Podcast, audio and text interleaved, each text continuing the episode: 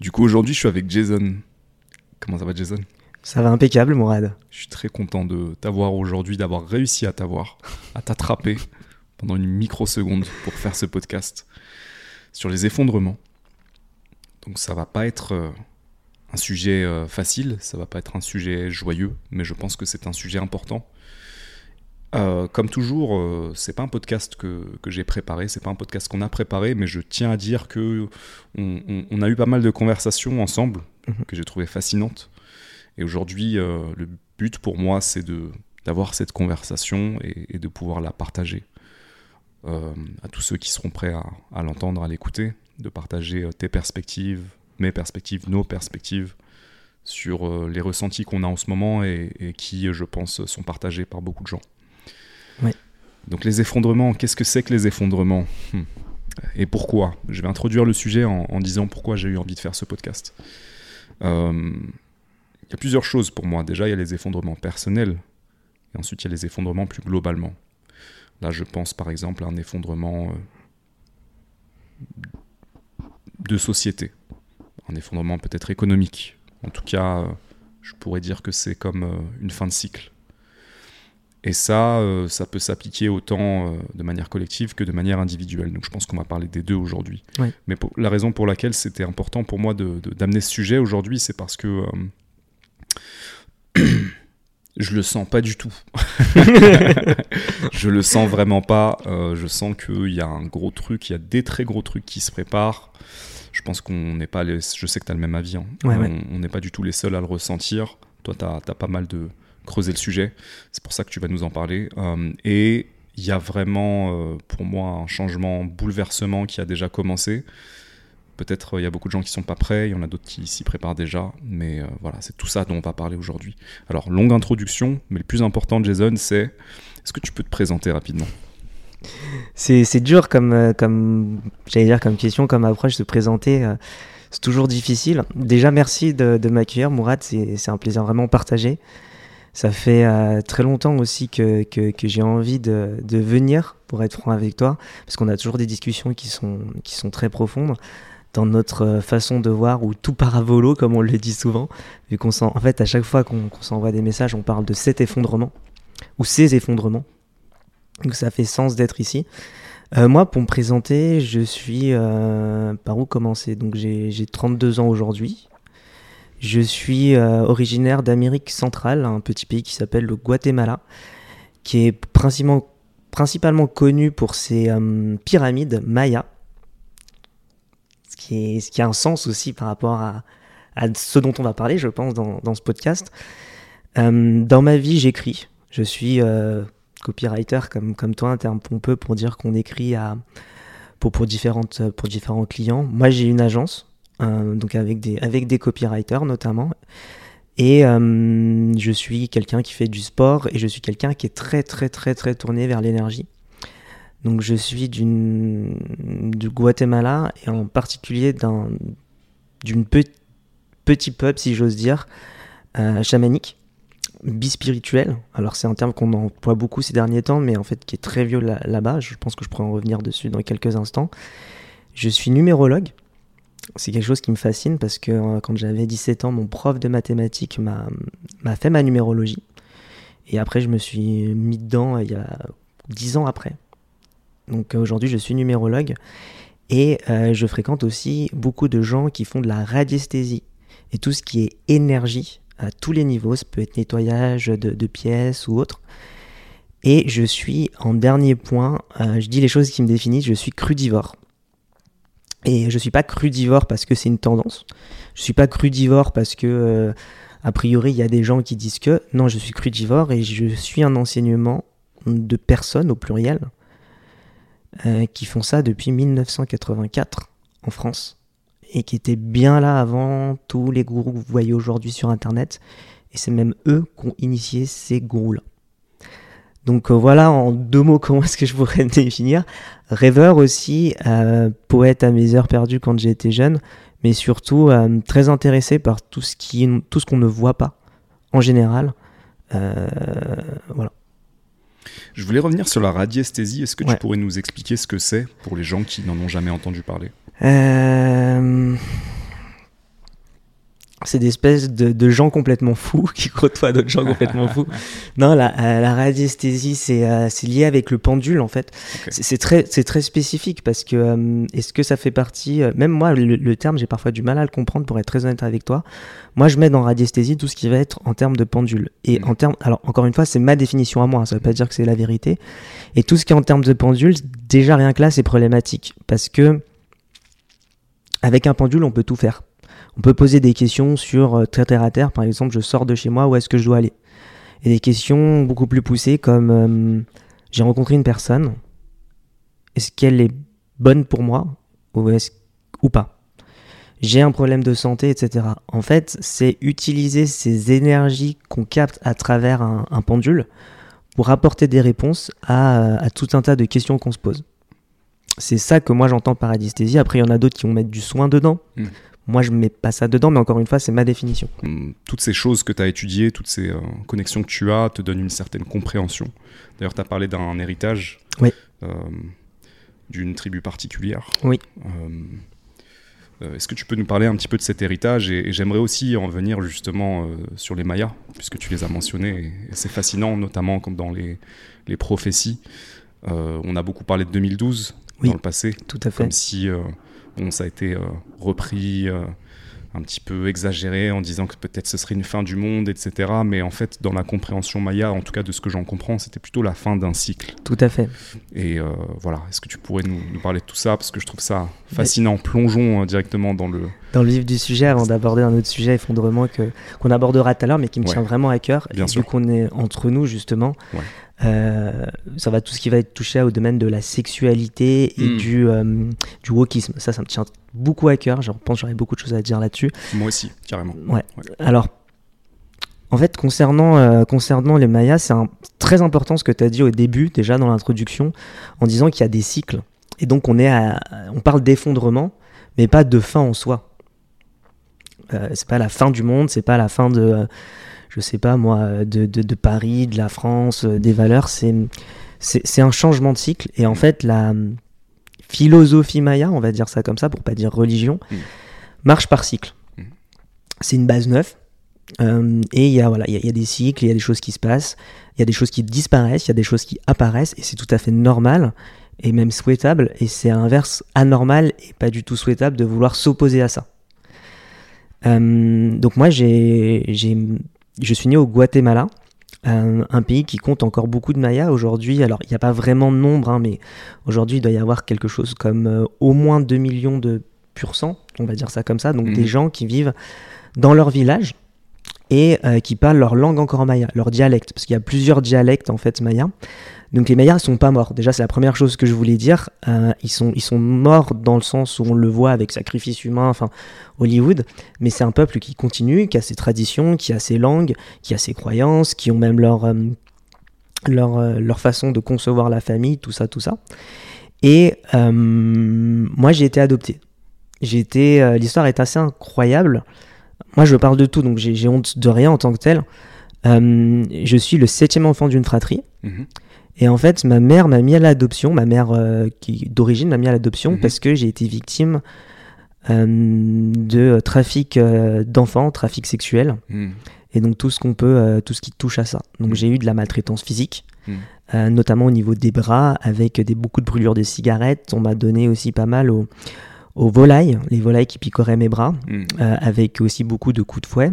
Et en fait, sur mon front, là, j'ai une cicatrice qui part de là jusqu'à assez loin dans la tête. Mhm. C'est euh, mon, mon-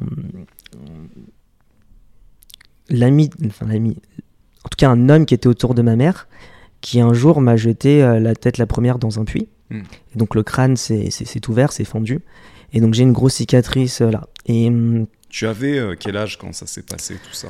Euh, là, j'avais un an, je devais, enfin, j'avais, je devais avoir un an, huit mois, quelque chose comme ça. Mhm. Ce qui est assez particulier parce que j'ai rencontré quand même pas mal de psychologues, pas mal de personnes pour parler de tout ça, Ouais. et qui m'ont toujours dit, c'est bizarre que tu aies des souvenirs parce que normalement, euh, jusqu'à un certain âge, on n'a pas de souvenirs. Mhm. Et en Surtout fait, quand c'est traumatisant. exactement. En fait, je pense pas que j'en avais pas, mais après, j'ai vu des, des professionnels, alors différents types, Ouais. qui m'ont fait revenir vers ça. Quand il y a quelque chose qui est traumatisant, en fait, on le garde en mémoire, mais la mémoire peut l'occulter, ce qu'on peut comprendre. Donc moi, je suis, je suis- donc je, suis- je suis là, septième enfant, donc euh, un enfant violé, un enfant martyrisé, qui est adopté par une, par une famille euh, qui, elle aussi, a une histoire assez dingue. Mais euh, au niveau énergétique, voilà, je devais être dans cette famille-là, et il se trouve que j'ai une sœur qui a le même âge que moi, on a trois mois de différence. Mhm. C'est un peu comme ma jumelle, on vient du même pays, mais on n'a pas le même sang. Donc vous êtes tous les deux adoptés Exactement. Et c'est assez dingue parce que ma par mère... une famille française du coup. Exactement. Ouais. Et ma mère adoptive, elle, elle a toujours voulu des jumeaux, elle est très croyante. Mm. Et elle en a pas eu, elle avait des gros soucis. Et finalement, un jour, donc elle s'est détournée de, de la Vierge. Nous, on habite à Lyon et la Vierge, c'est, le symbole de- du, du catholicisme à Lyon. Mhm. Et on lui a toujours dit, tu auras des jumeaux. Et finalement, elle a réussi à avoir des jumeaux, mais d'une façon complètement différente. Hmm. Donc c'est assez dingue aussi au niveau énergétique. Bref, je m'éloigne. Et du coup, euh, moi je viens de ce peuple maya et euh, très vite, euh, j'ai rencontré ou j'ai eu des gens bizarres dans ma vie, on va dire ça bizarre. Ouais. C'est-à-dire déjà quand je suis arrivé en France, j'étais un enfant très triste, qu'on peut imaginer avec tout Mhm. ce passé-là. Tu avais quel âge quand t'es arrivé en France? J'avais deux ans et trois mois. Donc je parlais espagnol, je ressortais d'orphelinat, j'étais très maigre et en fait ma mère et mon père, hein, Mhm. adoptif, ils m'ont sauvé la vie Mhm. puisque euh, j'étais dans un état physique déplorable et ils ont, euh, ils ont payé les soins, ils ont fait euh, tout ce qu'ils tout ce qu'ils pouvaient faire.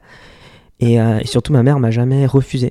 Hmm. Parce que ça aussi, l'adoption, je pense qu'il y a énormément de choses à dire là-dessus. Je suis très impliqué dans le milieu là. Mais euh, à l'époque, ma mère, quand elle a quand elle m'a adopté, il faisait le tour des parents. Donc, on- il réunissait les, les- on va dire les organismes d'adoption, réunissaient les parents et leur disait, leur donnait le dossier médical de l'enfant en disant bon bah voilà, votre enfant il a ça ou ça. Est-ce que vous le voulez toujours? Et ma mère, quand c'est arrivé à son tour, elle a été outrée. Elle a, elle a tout renversé autour d'elle. Elle a dit mais je comprends pas qu'on puisse demander ça. Et surtout vous parents que vous refusiez. Hmm. Parce que moi, mon fils, bah aujourd'hui, il a un dossier médical qui est long comme le bras, mais ça reste mon fils. On choisit pas euh, son enfant comme ça. Mm. Donc euh, voilà comment vo- voilà voilà comment je suis arrivé en France. Voilà quel âge j'avais. Voici tout tout tout tout ce circonstance qui fait que dans les premiers mois, je parlais espagnol. J'étais complètement perdu. Et pourtant, il y a eu une rencontre énergétique avec ma mère. Mm. Je l'avais jamais vue, ma mère adoptive. Et quand je l'ai vue à l'aéroport, il y avait plusieurs personnes qui, qui, qui m'attendaient, hein. des hommes, des femmes, etc. Et quand j'ai vu cette femme blonde, aux yeux bleus, j'ai immédiatement allé vers elle et je lui ai pris le petit doigt en disant Mama. Parce que je savais que c'était elle en fait. Hmm. Et ça, c'est assez dingue, tu vois. Ça, ça me met pas mal d'émotions de reparler de tout ça, mais Mhm. et, euh, et, et du coup, bon, bah, quand j'arrive, ma mère voyait que j'avais beaucoup, ma mère adoptive voyait que j'avais beaucoup de souffrance, beaucoup de douleur. Et je parlais espagnol, mais surtout la nuit, je, je m'agitais beaucoup et euh, je parlais des, des, des dialectes que personne comprenait. Et le pire, c'est qu'en fait, on- ça me répondait aussi. Ça te répondait, c'est-à-dire Il y a une voix ou quelque chose qui me répondait. Ok. Et les... Donc tu, tu- tu avais une conversation avec quelqu'un ou quelque chose Exactement. dans un dialecte euh, qui ne t'était pas connu, a priori. Exactement. Et alors que moi, je comprenais. Et en fait, aujourd'hui, pour moi, je le comprends et je sais ce que cette personne, enfin, ces, ces entités plutôt m'ont dit. Ouais. Par contre, je ne peux pas te, te les redire avec la langue et je peux même pas te dire ce que c'est comme dialecte, Mm. pour le coup. Donc il y a eu ça. Ensuite, j'ai rencontré un homme qui était là à mon, à mon arrivée, euh, qui s'appelle Raymond, qui était un grand-oncle de ma mère, Mhm. et lui qui était fan d'Indien. Il était fan d'Indien, d'Amérindien, et il m'a donné un mouchoir d'Amérindien, enfin, avec des Amérindiens que j'ai toujours chez moi. Et cet homme-là, c'était un homme acariâtre, il était très violent, c'était un chasseur alcoolique, tout ce qu'on veut, il tapait sa femme. Et toute sa vie, tout le monde avait peur de lui. Et quand il m'a vu, c'est devenu une autre personne. Hmm. Tout le monde l'a dit dans la famille, il est mort quelques temps après. Mhm. Et lui, j'ai passé énormément de temps dans- avec lui, assis sur une souche dans une forêt, à parler d'énergie, à faire de l'énergie, et avoir l'énergie qui nous répond.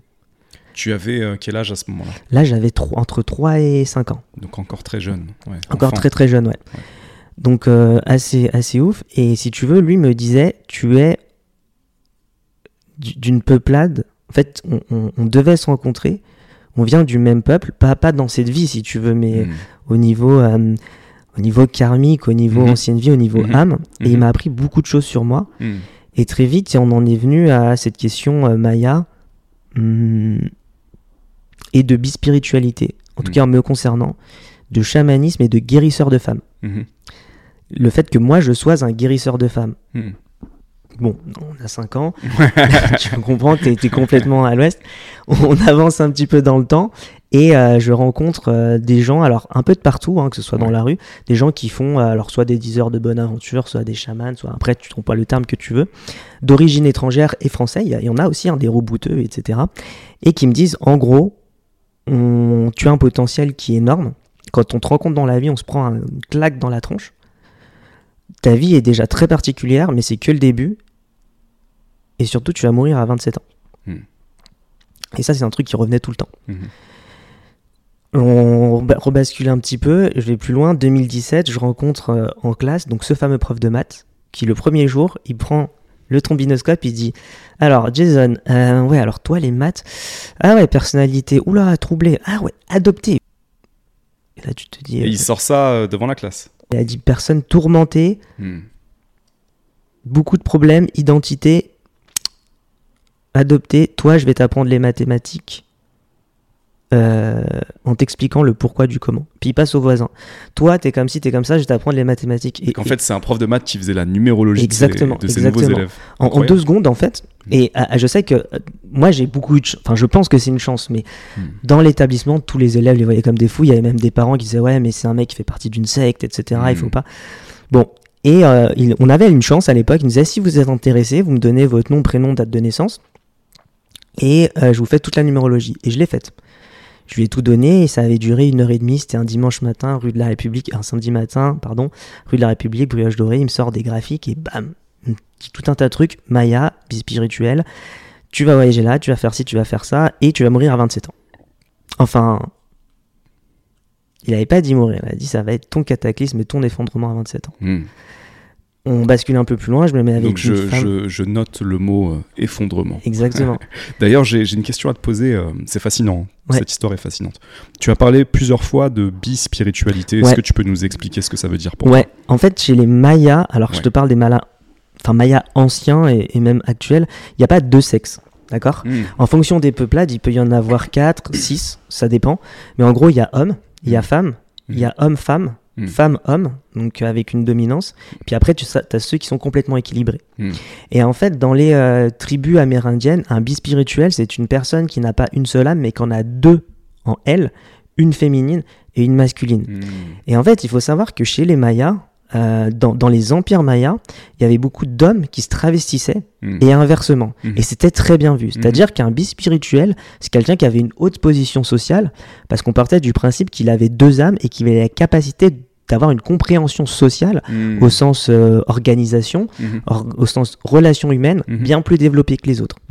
Donc il, était... Euh, c'était une, une, culture très hiérarchisée avec pas mal de privilèges aussi, mais au même titre que les nains, ne sait pas ça aussi, mais les nains avaient une position sociale extrêmement élevée dans l'Empire, ce qui était atteint de nanisme, parce qu'on partait du principe qu'ils avaient quelque chose de divin en eux. Mm. Et bah c'est spirituel, les bispirituels, c'est ça. Mm. Maintenant avec la mouvance woke qui vient et on pourra en reparler de ça, mais on utilise ce terme n'importe quel sens, je pense que personne ne comprend réellement d'ailleurs ce mm. que ça veut dire.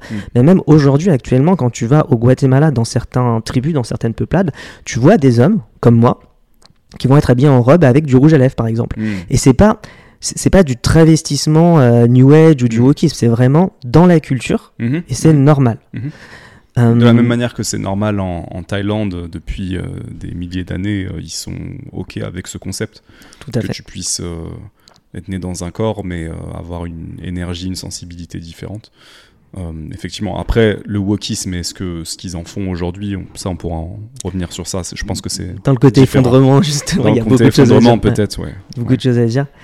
Et, ouais, et du coup, Bon, il me parle de ça. Un peu plus loin, je me mets, donc je reviens à mon histoire, hein, pardon. Professeur de mathématiques, un peu plus loin, je me mets avec. Donc les 27 euh, ans, l'effondrement à 27 ans. C'est ça. Un, peu plus loin, je me mets avec une femme d'origine africaine. Ouais. Avec qui je suis resté 8 ans et demi. Ouais. Et euh, elle, pareil, a un gros passé, on va dire, énergétique, un gros potentiel. Et mm. euh, là, je rencontre tout un tas d'Africains. Alors, toujours la même chose, qui me disent, bon, 27 ans, il va se passer un truc, mais au mm. niveau énergétique, voilà, il y a...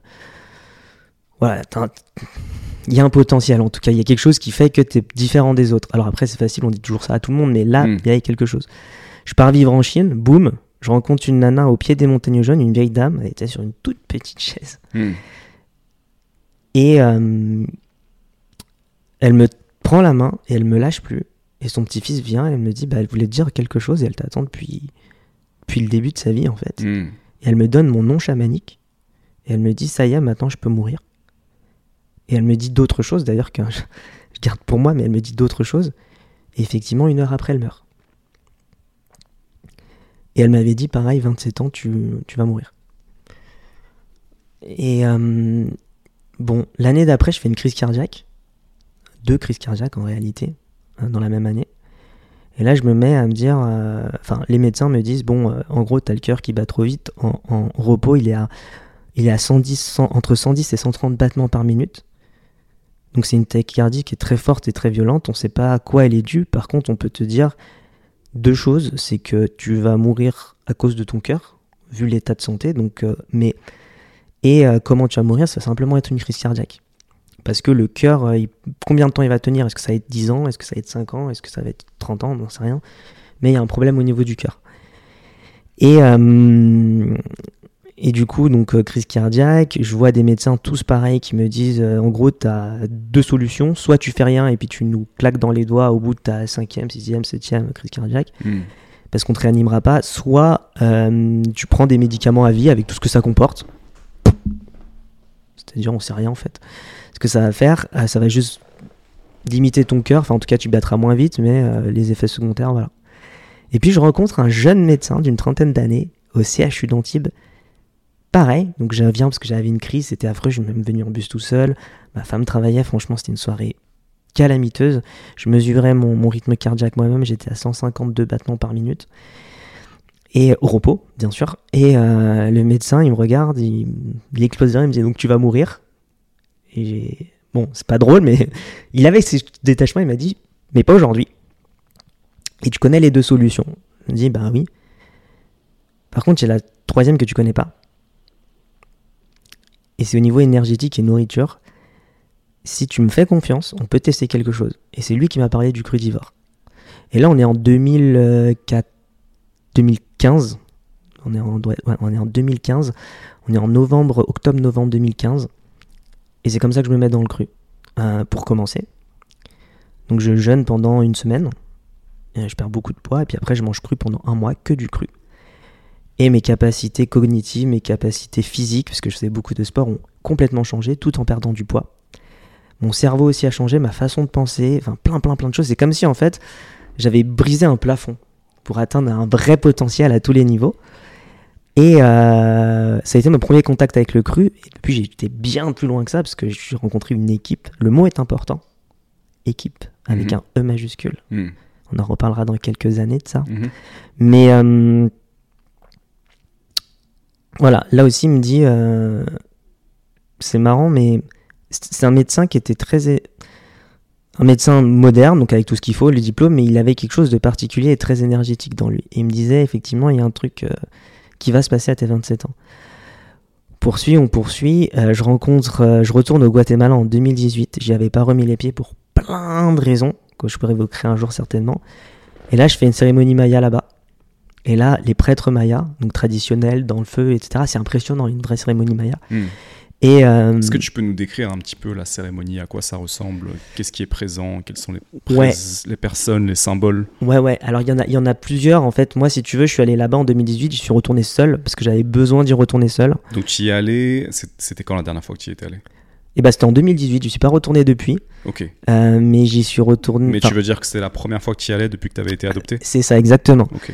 Et en fait, euh, si tu veux. euh, Donc vraiment tu te reconnectes avec tes racines à ce moment-là.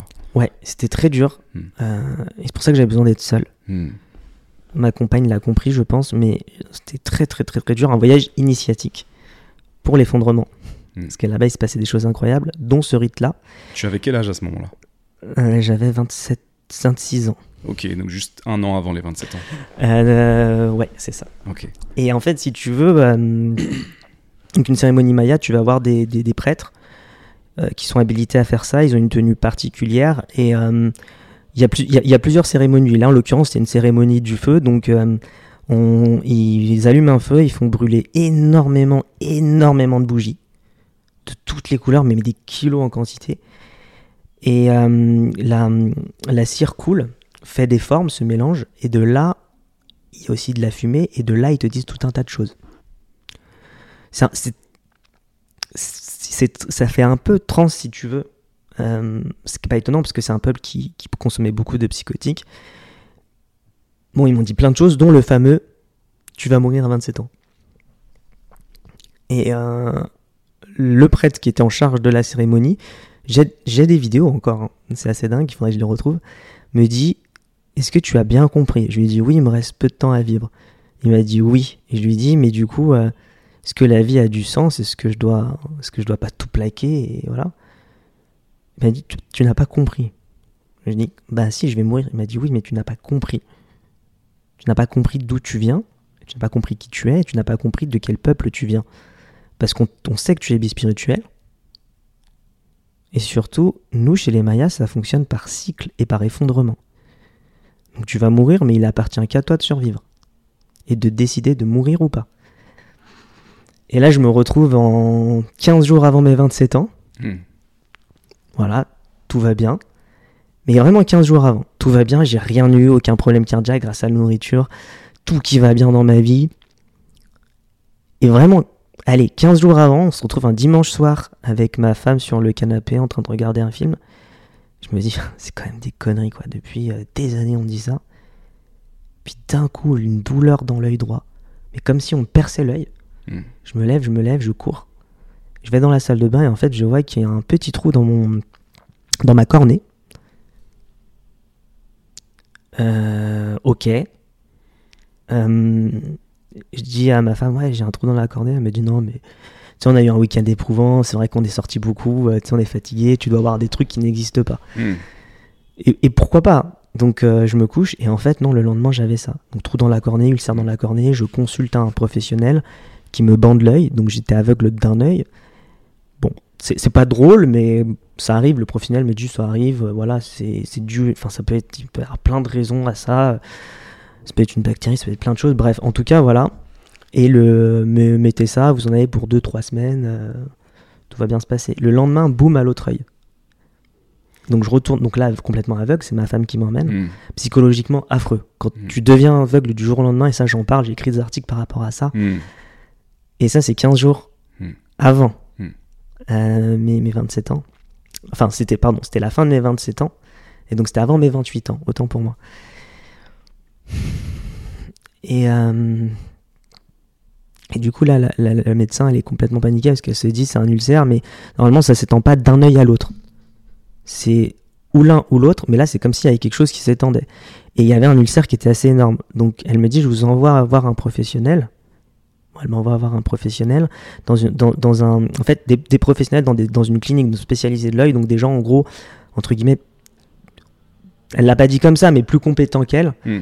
Donc euh, là-bas, ils me regardent et ils me disent, mais en fait, euh, on comprend pas, on n'a jamais vu ça. Hmm.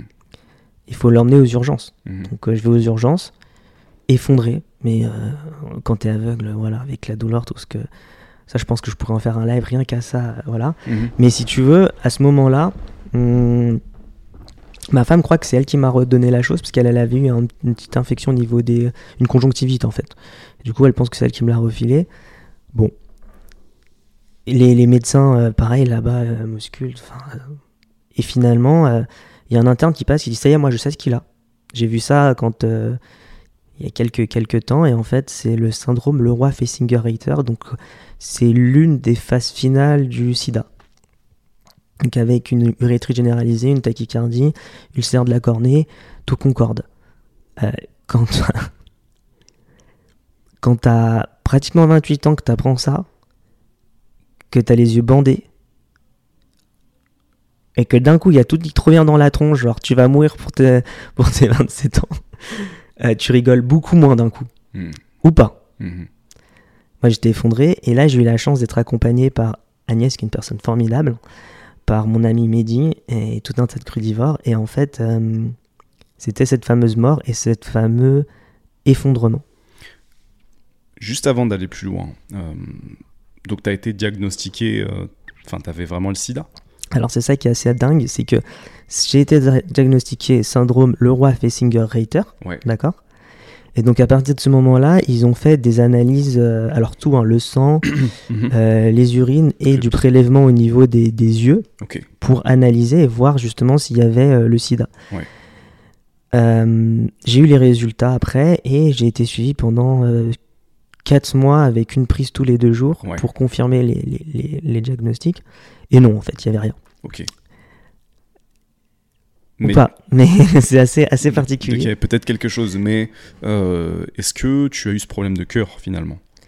Alors, dans, ce- parmi, parmi, dans ce syndrome Laura Fessinger-Reiter, oui, il y a le cœur. Il y, a, il y a une tachycardie. ok? Ok. Donc il y avait un retour de ça si tu, Ouais. voulais- si tu veux.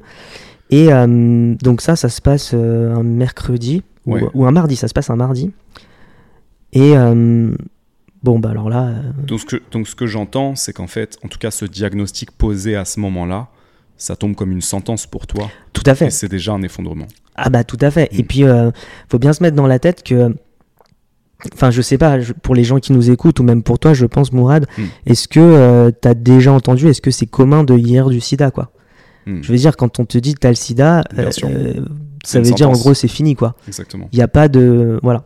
Donc, toi, tu as, 27 ans. euh, là, j'avais 28 ans dans moins d'une semaine. Hmm. Tu te dis, bon, bah voilà. Et puis, les médecins, bon, il faut comprendre à ma femme. Enfin, ils lui disent, hein, clairement, ils lui disent, bah écoutez, euh, ramenez le loup. Enfin, vous le ramenez dans trois jours. Et puis là, on le mettra en soins euh, intensifs. Et puis, on lui injectera tout ce qu'on peut lui injecter dans le sang pour favoriser sa- sa- son départ, en fait, sa mort. Hmm. Moi, je prends la décision de ne pas le dire à mes parents, Mm. forcément. Et, euh, et là, il y a eu un, ce fameux effondrement. Et il y a un. Tout me revient dans la tronche et surtout l'idée de euh, cycle et d'effondrement. En gros, un cataclysme au sens premier du terme, c'est la fin d'un cycle, mais c'est pas la fin du monde. Et donc, premier effondrement. Et quand tu es face à un effondrement, tu as deux façons. Soit tu vas le. Soit tu, soit tu le maudis et du coup, finalement, tu fais tout pour aller contre, mais il va se produire quoi qu'il arrive et ça va être euh, fatal. Soit euh, tu essayes de comprendre ce qui se cache derrière. Hmm. Et là, en rentrant de l'hôpital, alors je dis ça parce que je pense que sur cette vidéo, tu risques vraiment, vraiment, vraiment, vraiment d'avoir des problèmes avec les médecins ou des gens qui vont venir, qui vont peut-être m'insulter, peut-être t'insulter, nous, trai- nous traiter de, de complotistes, d'antivax, tout ce que tu veux, mais je vais aller jusqu'au bout de la, de la pensée. Vas-y, vas-y. Je suis euh, complotiste et euh, pas anti tous les vax, mais anti un certain vax. c'est ça. Et en fait, si tu, je mets tout dans le même sac, mais voilà, tu vas comprendre pourquoi. En fait, Yes. si tu veux, à ce moment-là, donc j'appelle euh, la personne, enfin l'équipe qui de cru et je leur dis le truc et eux, ils explosent de rire. Hmm. Toi, toi, toi, t'es t'es au fin fond de ta vie, t'apprends que tu vas crever, eux sont morts de rire. Mm. Et en fait, c'était la bonne attitude à avoir. Enfin, Mm. pour moi, à ce moment-là. Donc le médecin me renvoie chez moi avec une liste des colliers à mettre dans les yeux, des antibiotiques, enfin un truc de malade. Et à gauche, j'ai un remède naturel, 100% cru, avec des trucs incongrus. En gros, je dis ça à n'importe quel médecin, à dire tu bois ça, tu vas mourir. Mais littéralement, c'est sûr que tu vas mourir. Et je me dis, bah à droite, en gros, moi qui suis dans la santé naturelle depuis un moment à l'époque, je Mm. sais que tout ce que je vais prendre, ça va me flinguer, ça, et, euh, voilà. Mhm. Et à gauche, bah je sais pas. Mm. Donc, ben, qu'est-ce qu'on fait sur cet effondrement? Il y a tout qui s'effondre, mon monde s'effondre, ma vie s'effondre, qu'est-ce qu'on fait? Mm. Je me suis dit, bah je vais prendre ce qu'il y a à gauche, parce qu'en fait, on sait pas. Mm. À droite, on sait, à gauche, on sait pas. A priori, le diagnostic est posé. On n'avait pas encore testé, mais il me disait de toute façon, c'est l'affaire de quelques jours. Donc, euh, le diagnostic est posé, tu t'y vas, quoi. Tu t'es à fond dedans. Moi, je veux dire, quand tes médecins t'annoncent ça, tu leur dis pas, oh non, vous êtes des abrutis. Enfin, ils se sont fait des études, c'est c'est leur métier. Mais dis, bah, foutu pour foutu, clairement. Boum, on y va. En 48 heures, ma cornée s'est réparée. Hmm. Et je reviens deux jours après à l'hôpital avec les yeux ouverts. Hmm. Les médecins choqués. Ils disent, mais qu'est-ce que vous avez fait? Si jamais vous, si vous en étiez sorti, vu les ulcères que vous aviez, c'était au moins un mois et demi. Et là, vous revenez deux jours après, la cornée est encore fine, mais elle a repoussé sur toute l'œil. Qu'est-ce qui s'est passé? Bon, moi, officiellement, j'ai pris tous vos trucs, voilà. Moi, de la chance, j'ai un corps qui se remet bien. Les analyses qui tombent, sida, rien du tout. Aucune MST, rien. Après, suivi pendant trois, pendant trois mois, tous les 15 jours. hein. Donc vraiment, histoire d'être sûr, non, mais on- il a quand même le sida, ce mec-là. Non, rien, rien de rien. Euh, Et en fait, ce que je leur ai pas dit, c'est que je me retrouve chez moi et je vois mon grand-père en rêve. Mon grand-père qui était mort euh, quelques années avant, donc mon grand-père euh, d'adoption avec qui j'étais très Mhm. proche, Hmm. euh, Roger, et que j'avais vu dans mon expérience de mort imminente lors de ma première crise cardiaque. Et qui m'avait mis la main sur le cœur quand je m'élevais en disant non, tu rentres. J'étais revenu dans mon corps. Et là, il me regardait avec un grand sourire en me disant Alors, est-ce que tu as compris cette fois? Compris quoi Il m'a dit ce que tu dois faire, qui tu es, où tu dois aller, ou est-ce que tu veux continuer à faire une vie qu'on t'a donnée parce que ta maman, donc ma fille, t'a adopté et tu es celui que tu es un peu pour la remercier. Et en fait, là, j'ai promis plusieurs choses à ce moment-là. Mm. J'ai dit, j'ai promis trois choses. J'ai dit, si je m'en remets, je veux écrire, Hmm. j'arrête tout et j'écris. Hmm. À l'époque, j'étais déjà copywriter, mais là, j'arrête tout, c'est-à-dire, euh, je crée mon truc dans la copie, Mm. mon agence dans la copie. Deuxième chose, je reprends l'espagnol. Mm. Parce que je fuyais cette langue-là. Ce que je, je pense, on peut comprendre vu tout le passif que j'ai eu avec ça. Mhm. Et troisième chose, je me remets au théâtre. Mm. Parce que le théâtre, c'est ce que je voulais faire étant plus jeune et être comédien. C'est mon truc. Et je lui ai dit, bah voilà, si j'y arrive, je fais tout ça. Et là, mes yeux se sont mis à me gratter, mais comme si, je sais pas, j'avais euh, une substance dedans, j'avais envie de m'arracher l'œil, mais à gratter, gratter, gratter, gratter. Et du coup, j'ai ouvert mon bandage tout seul, parce que ça me faisait vraiment. Ça fait pas mal, mais on se dit, il y a un truc qui va pas, je l'enlève, réflexe, j'ouvre les yeux et je vois. Alors que euh, les, les, les- je sais pas, le quart d'heure précédent, je ne voyais absolument rien. Enfin, je voyais du blanc, quoi. Et, et là, tu dis, ok. Je referme les yeux parce qu'il faut reposer les yeux. Euh, ma, ma femme me remet un bandage. Je me dis, en fait, c'est ça l'effondrement, c'est la fin d'un cycle. En fait, tu es en train de tuer celui qu'on t'a demandé d'être Hmm. pour donner naissance à celui que tu es. Ça me parle beaucoup, ça. Ça me parle énormément parce que euh, moi, j'ai vécu beaucoup d'effondrements euh, au cours de ces dernières années. Mhm. Des trucs qui sont euh, enchaînés. J'ai pas eu de problème de santé. J'ai eu quelques problèmes de santé. Si je me suis opérer du dos, c'était quand même euh, assez balèze. J'ai passé, euh, j'ai passé euh, quasiment une année entière à souffrir du dos, vraiment, Mhm. des sciatiques horribles, jusqu'à ce que un jour je finisse à quatre pattes euh, un vendredi soir, à, enfin un vendredi matin à 4h du matin, et que je finisse aux urgences et qu'on me dise, écoute euh, T'as Ouais. une hernie discale euh, qui, est, qui fait la taille d'un œuf d'autruche, faut qu'on t'opère, sinon euh, ça va être compliqué pour toi. J'ai euh, eu des échecs euh, en business, ça a été très dur. J'ai créé un- une entreprise en 2018 dans laquelle je croyais beaucoup, dans laquelle j'ai mis énormément de ressources, qui a décollé très vite et qui a coulé encore plus vite.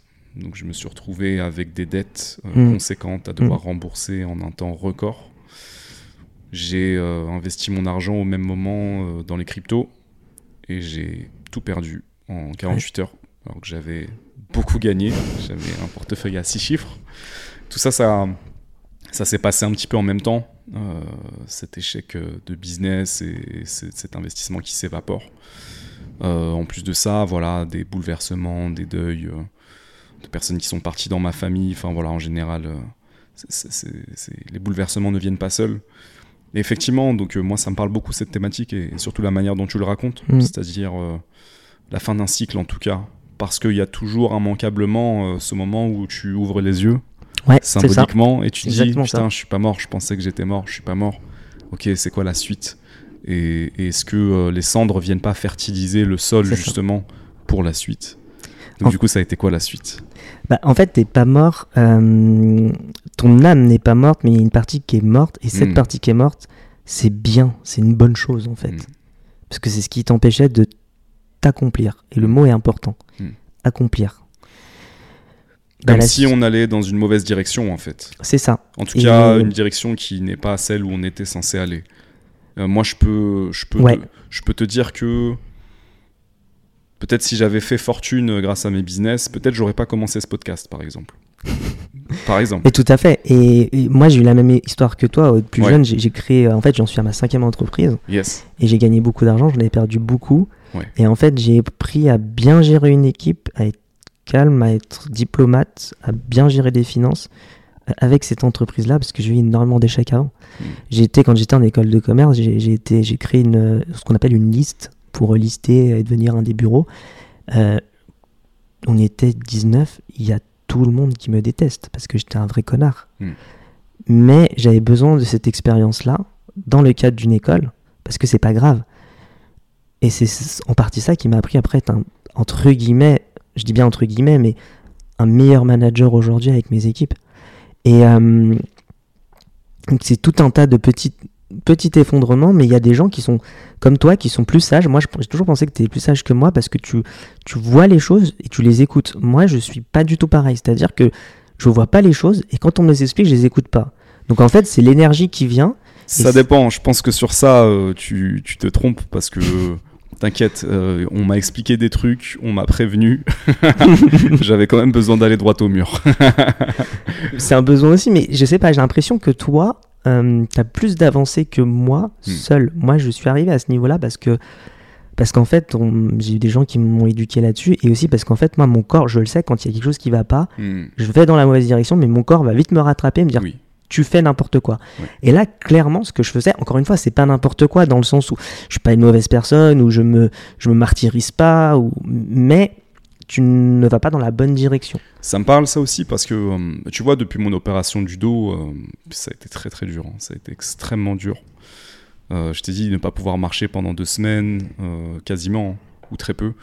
Les douleurs euh, et puis Ouais. l'année d'avant de sciatique qui, qui était juste horrible et, et de temps en temps en fait j'ai mon nerf sciatique qui se contracte et ça me fait pas du tout mal, hein. c'est juste un sentiment bizarre, mais à, ces moments-là je me dis ah c'est mon corps qui me dit, qui m'envoie un message tu vois? Et parce que je pense que justement moi ce problème de dos que j'ai eu et cette opération euh, c'était un petit peu l'apothéose de euh, moi qui allais droit au mur Euh, et donc quand je ressens cette sciatique qui se réveille Ouais. enfin en tout cas ce nerf qui se contracte ça me fait pas mal maintenant je me dis ok écoute est-ce que tu vas au bon endroit? Est-ce que est-ce que tu vas est-ce que tu es dans la bonne direction en tout cas? Mais toi, tu l'as compris seul. Moi, je l'ai compris parce que j'étais aveugle et que les gens m'ont expliqué et qu'en fait, j'avais pas le droit. Enfin, quand tu es aveugle, du jour au lendemain, même quand tu es aveugle tout court, mais déjà, c'est un traumatisme psychologique, le fait Mm. d'être aveugle du jour au lendemain. Mm. Je souhaite pas finir en fauteuil roulant ou avec un membre en moins ou à Mm. plus rien entendre, mais quand on enlève la vue, on se retrouve à poil Hmm, et on se rend compte à quel point la vie est difficile pour les non-voyants. Quoi. bien sûr Un jour, j'aimerais bien faire un truc comme ça, m'engager pour les non-voyants, parce que je l'ai eu la chance de l'être Hmm. Pendant, pendant, pendant totalement non-voyant pendant 5 jours. Même, même monter une marche, Hmm, même, même se balader dans la rue, mais en fait, c'est un parcours du combattant. hmm, tu On se rend pas compte. Et du coup, euh, moi, l'énergie, mes, mes protecteurs, ou m'aligner, comme on Mm. dit dans le chamanisme, m'aligner, savait- m'avait envoyé plein de signes en fait. Hmm, Sauf que moi, je suis trop abruti, même au niveau du corps, pour, pour comprendre, pour écouter. Et donc, le seul moyen de t'écouter, c'est quand tu es aveugle. Parce que quand tu es aveugle, tu- basiquement, tu fais trois choses dormir, écouter de la musique ou réfléchir. Et tu peux absolument rien faire quand tu viens Mhm. avec du jour au lendemain. Donc là, c'est le seul moment où en fait, tu es obligé d'écouter ce que les gens te disent. hmm. Tu dis maintenant, tu vas te calmer. Et clairement, le fait d'enlever la vue, c'est c'est très symbolique parce que euh, c'est se voiler la face, ouvrir les yeux. C'est- Enfin, c'est vraiment ça en fait, si tu veux, au niveau, euh, au niveau des expressions. Et c'est ce qui s'est passé. Donc, je rouvre les yeux. Là, j'ai écrit un scénario pour un YouTuber qui est très connu, qui fait des courts-métrages qui sont absolument magnifiques, qui ne m'a jamais répondu. C'est comme ça, c'est la vie. N'empêche que j'ai pondu cette chose-là et un jour, euh, bah, toi qui d'ailleurs filme, peut-être qu'un jour on pourrait monter ce court-métrage ensemble qui me, voilà, il me porte à cœur, il me tient Yes. à cœur, vraiment. C'est un truc euh, psychologique forcément, euh, me, connaissant. Mm. Et je me dis, ok, eu trop peur de te lancer dans l'écriture, on va dire, en une agence et vraiment Ouais. d'assumer ça. Ouais. Tu l'as toujours caché en fait. Vas-y, fais-le. Et Mm. que c'est comme ça que naît Arsenal Copywriting et qu'on a eu euh, des, des- des clients premium et que j'ai rencontré Alexandre Dana d'ailleurs pour lui raconter tout ça dans une vidéo qu'on trouve sur YouTube ou euh, Odyssée d'entrepreneur. Mhm. Et effectivement, euh, il y a eu un avant, un après. Donc là, ça, ça, ça- ça a été très vite. On monte l'agence, on recrute du monde. On a eu des clients très bien, des premiums, commence à gagner de l'argent. Enfin, vraiment, il y a vraiment une transformation dingue. Et ça, Mm. c'est un effondrement. Mm. C'est-à-dire que la vie que j'avais avant, je pense qu'aujourd'hui, à 32 ans, je serais probablement à Paris euh, avec un salaire très confortable, mais peut-être avec 10 kilos de plus, avec une femme que j'aime pas, euh, dans une vie qui n'a pas de sens euh, est absolument triste, c'est-à-dire je n'aurais pas évolué au niveau énergétique, au niveau philosophique, au niveau moral, même si j'ai été entouré de personnes incroyables, notamment mon, un professeur quand j'étais en prépa qui était prêtre. Il est dans les ordres et c'était notre professeur de philosophie. Incroyable, lui, notamment aussi la mama. La mama, c'était celle quand j'étais plus jeune, j'ai fréquenté la pègre et j'étais l'un des plus grands. Enfin, j'étais, euh, voilà, je vendais de la drogue sur Lyon et j'avais un gros groupe. j'avais un gros groupe, euh, voilà. Et, et cette personne-là, dans, dans- en fait, dans dans la pègre, il y a beaucoup de valeurs en fait, Hmm. et peut-être des valeurs. On parle d'effondrement, mais je pense qu'ils ont. Alors, je sais que là, je vais pas du tout me faire des amis. Tu vends de la drogue, tu vends de la mort, tu parles de la pègre comme si c'était. Et bah, je pense que c'est eux qui ont des valeurs aujourd'hui. Même s'ils vendent de la mort, attention, je dis pas que ce sont des enfants de cœur, Hmm. mais ils ont plus de valeurs que notre société qui est en effondrement Hmm. et on enlève toutes ces valeurs. Et euh, Je ouais, peux rebondir sur plusieurs choses. Euh, Ouais. Je voyais une vidéo de Patrick Burenstenas récemment qui, qui expliquait euh, que euh, au Moyen Âge, euh, les voleurs étaient affiliés en fait et travaillaient à- avec. il y avait un roi, il y avait le roi des voleurs. Mmh, Et il y mmh. avait des règles, il y avait une Mhm. manière qui était codifiée de voler. Il y avait une manière aussi qui était codifiée de partager. Enfin, il y avait un vrai code en fait. Donc ça me choque pas ce que tu dis. Euh, il peut y avoir un, un code d'honneur euh, chez, chez euh, même chez les criminels, hein. enfin un code de Tout à fait. conduite. tout à fait. Euh, Peut-être même beaucoup plus qu'en politique, par exemple. tout à fait.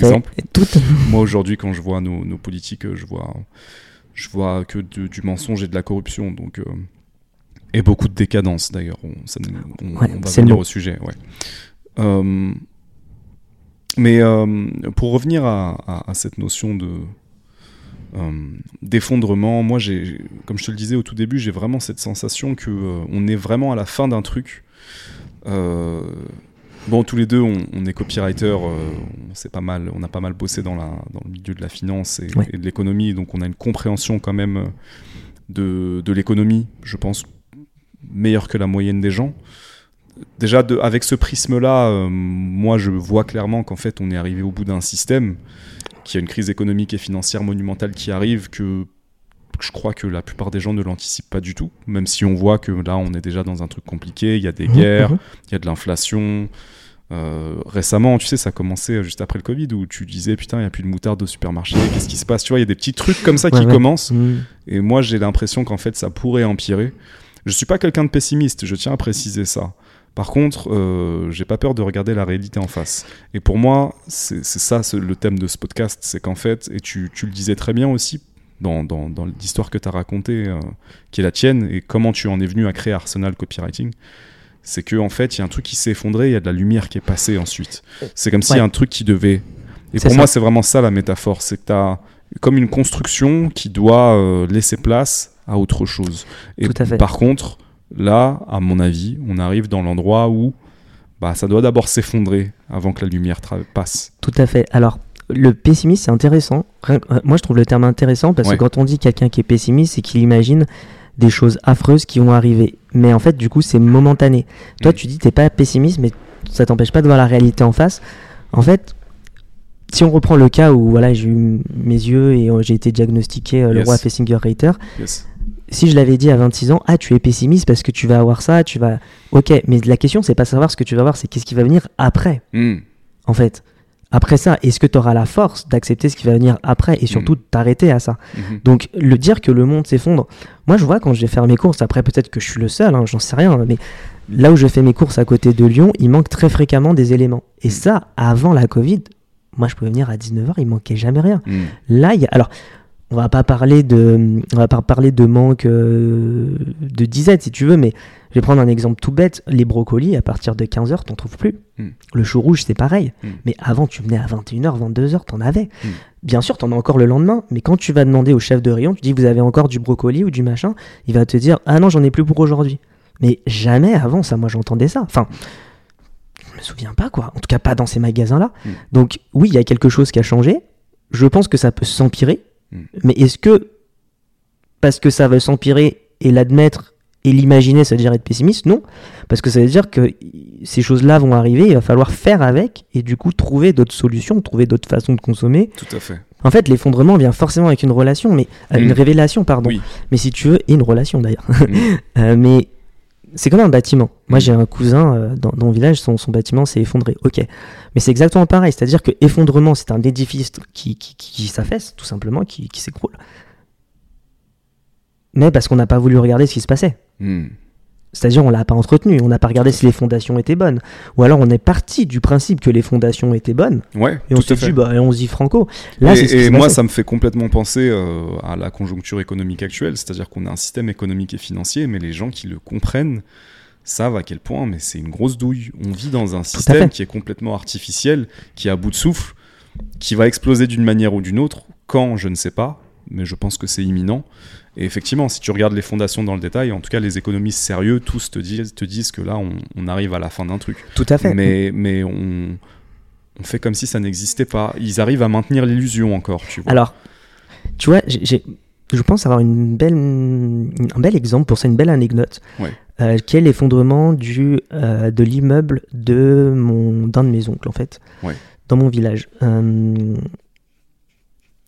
son bâtiment, je crois qu'il avait, il datait de la fin du 19e, si je dis pas n'importe quoi, en centre du village. Bon, il s'est effondré en pleine nuit. Hmm. Ok, bon, ça arrive, tu me diras. Hmm.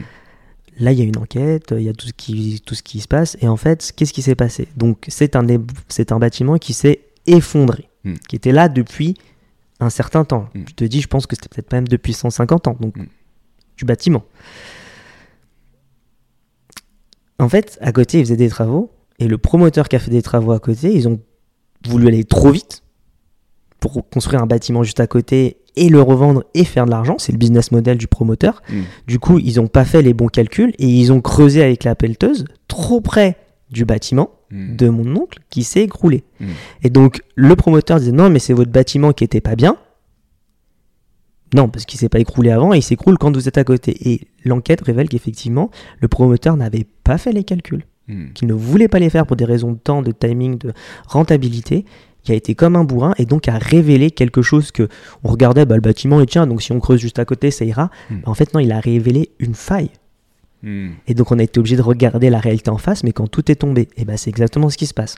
C'est-à-dire qu'au niveau sociétal, au niveau économique, au niveau des, de, de- de nos valeurs, au niveau euh, de l'énergie, quand je dis l'énergie, c'est pas que l'énergie spirituelle, au niveau des énergies tout court en fait.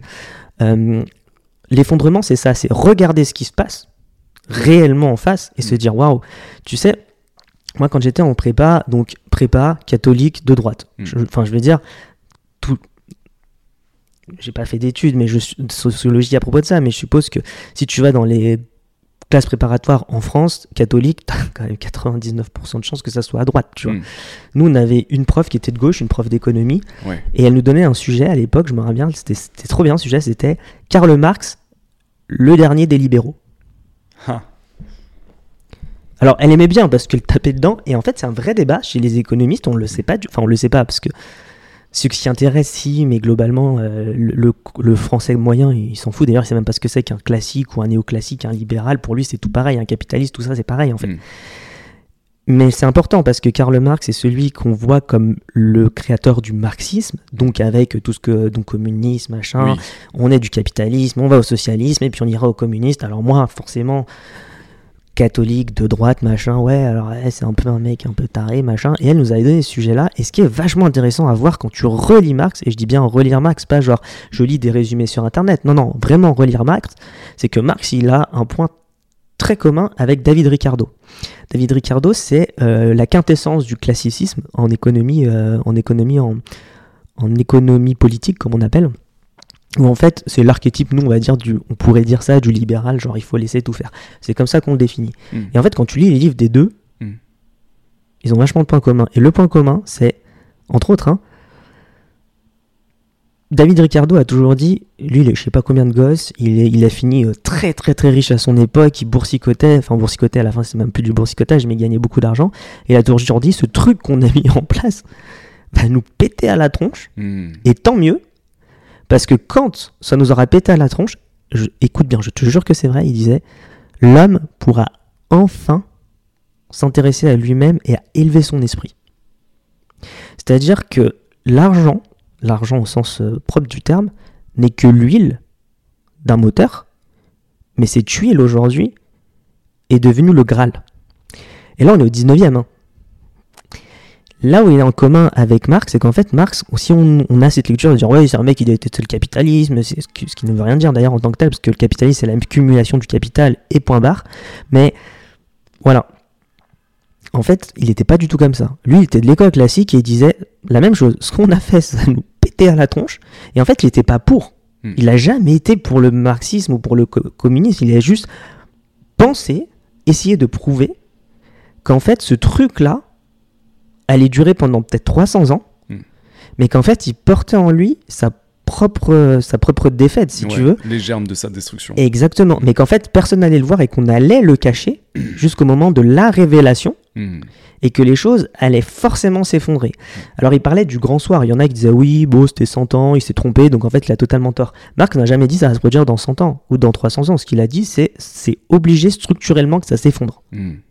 Et plus moi je vieillis, entre guillemets, alors que je suis quelqu'un de droite, de catholique, tout ce que tu mm. veux, plus je relis Marx et plus je me dis, ce mec-là, il avait totalement raison. Et encore une fois, c'est pas un avis. Je veux dire, c'est pas, euh, c'est pas un avis politique. C'est mm. quand tu lis, quand tu comprends. Et comme tu le dis, nous, on a cette chance-là, je pense, de travailler dedans et de, mm. de pousser nos recherches. De dire, mais en fait, oui, structurellement, euh, c'est pas un avis de dire que ça va s'effondrer. C'est, enfin, c'est logique. Et c'est déjà en cours. Même si on nous cache en nous disant oui, le salaire moyen des Français c'est 2700 euros par mois, l'inflation tout va bien, vous inquiétez pas. Ouais, enfin. C'est une escroquerie, on nous ment sur toute la ligne et c'est euh, assez évident. Enfin, euh, le nombre de banques qui ont fait faillite là au cours des, des, 24 derniers mois, et c'est ouf à quel point euh, ils arrivent à dire si circuler. Il n'y a rien à voir. Ouais, il n'y a rien à voir, tout va bien. L'inflation qui est clairement pas aussi basse que ce qu'ils nous disent. Si tu prends les, si tu calcules vraiment ce que c'était l'inflation sans manipuler, il y a une citation que j'aime beaucoup. Je sais plus c'est qui l'auteur, mais qui dit il y a trois types de mensonges les mensonges, les très gros mensonges et les statistiques. Donc c'est très intéressant de voir comment les statistiques sont complètement manipulées par euh, ceux qui nous gouvernent pour faire dire un petit peu ce qu'ils veulent nous dire. Donc par exemple, les gars, l'inflation est que de 4 ou 5%, alors qu'on sait très bien que c'est au double ou au triple, on le voit. Voilà, on voit à quel point notre portefeuille il est attaqué. Euh, donc il y a quand même ce truc où euh, ceux qui nous gouvernent tentent de maintenir l'illusion. On a euh, un, Bruno Le Maire euh, notoirement euh, incompétent, donc ministre de mhm. l'économie et des finances, qui essaie de nous dire que tout va bien, la croissance est au beau fixe, l'inflation, il n'y en a plus. Moi, je les vomis, ces gens-là. Enfin, vraiment, ceux qui nous gouvernent, j'arrive plus à les voir, j'arrive plus à les entendre. pour moi, c'est évident qu'il y a, voilà, il y a un truc qui va se passer. là, on était vraiment sur l'économie. Tu me parlais du capitalisme et de Marx, effectivement. Euh, sa prévision euh, de, de, l'autodestruction du capitalisme. Peut-être qu'on va voir ça de notre vivant, en fait. Moi, de plus en plus, je ne sais pas en tout cas si c'est la fin du capitalisme, mais c'est peut-être la fin d'un capitalisme. Et, en tout cas, c'est la fin d'un système. Celui, si on est sur. Peut-être qu'on va perdre beaucoup de gens qui sont pas là-dedans, mais pour moi, peut-être qu'on est à la fin d'un système, celui des banques centrales, peut-être. Ouais. Euh, peut-être il y a encore. Je sais pas combien de temps ça va durer, mais moi, pour moi, ça sent la fin à ce niveau-là. Et ça sent la fin aussi à d'autres niveaux je me demande si c'est pas aussi la fin de. Euh, euh, et ça, c'est peut-être une bonne nouvelle. Euh, et j'ai l'impression qu'il y a un truc qui s'est passé pendant le Covid. Est-ce que c'est pas la fin d'une société hyper matérialiste, justement? Est-ce que cet effondrement mmh. qui va arriver, qui va pour moi d'abord être économique et financier, et qui donc aussi malheureusement pourrait donner lieu à des guerres, parce qu'on n'a jamais été aussi proche d'une troisième guerre mondiale qu'aujourd'hui. Vraiment, c'est une poudrière. Euh, je pense à la Russie, l'Ukraine, je pense à euh, la Palestine, Israël, mais en réalité, plus globalement, à des jeux d'alliance, donc le monde qui est scindé en deux camps. En gros, tu as l'Occident et le reste du monde. Tu en as marre de l'Occident, à juste titre. Euh, donc, c'est ça qui est plus dramatique pour moi. Mais je me demande si justement la, chute de ce système mm au final, ne, ne, ne, va pas permettre un éveil de, confiance, de conscience, justement. Alors, ouais, je, moi je sais pas si c'est un côté matérialiste. Par contre, j'en parlais avec euh, mon meilleur ami il y a pas longtemps, enfin l'un de mes meilleurs amis, de l'atomisation de la société. Je hmm. pense qu'on pourrait revenir dessus. Oui. Par contre, ce qui est intéressant, et ça me fait penser à ce que tu disais tout à l'heure, donc je vais, je vais rebondir là-dessus. C'est un peu comme en politique. En fait, en politique, aujourd'hui, on nous dit la droite, la gauche. En réalité, c'est pas ça le débat politique. Mm. Ça, c'est ce qu'on veut nous faire croire, parce que pendant 50 ans, ça a été ça. Mm. Mais la vraie question aujourd'hui, c'est la question de la souveraineté. Hmm. C'est la question des euh, gens entre les souverainistes, et c'est pas un gros mot d'être souverainiste. C'est pas un gros mot non plus d'être royaliste. Exactement. Euh, pourtant, aujourd'hui, euh, quelqu'un dit qu'il est royaliste, euh, on va se moquer de lui Ouais. comme si c'était. Alors que à l'époque, à une époque, être royaliste, c'était plutôt quelque chose d'assez noble, justement. Et ça, je peux t'en parler parce que Ouais. moi, je viens Est-ce que tu peux juste un petit peu tirer ton micro vers le bas? Ouais, super, super. Et euh, ça, je pourrais t'en parler parce que moi qui suis féru d'histoire et qui ai la chance de venir d'une des grandes familles de France encore en vie, on- Mm. voilà, je pourrais en parler pendant des heures, mais Mm. bref. Mais en politique, si tu veux, tu as ce souverainisme par Oui. rapport au globalisme. Tout à fait.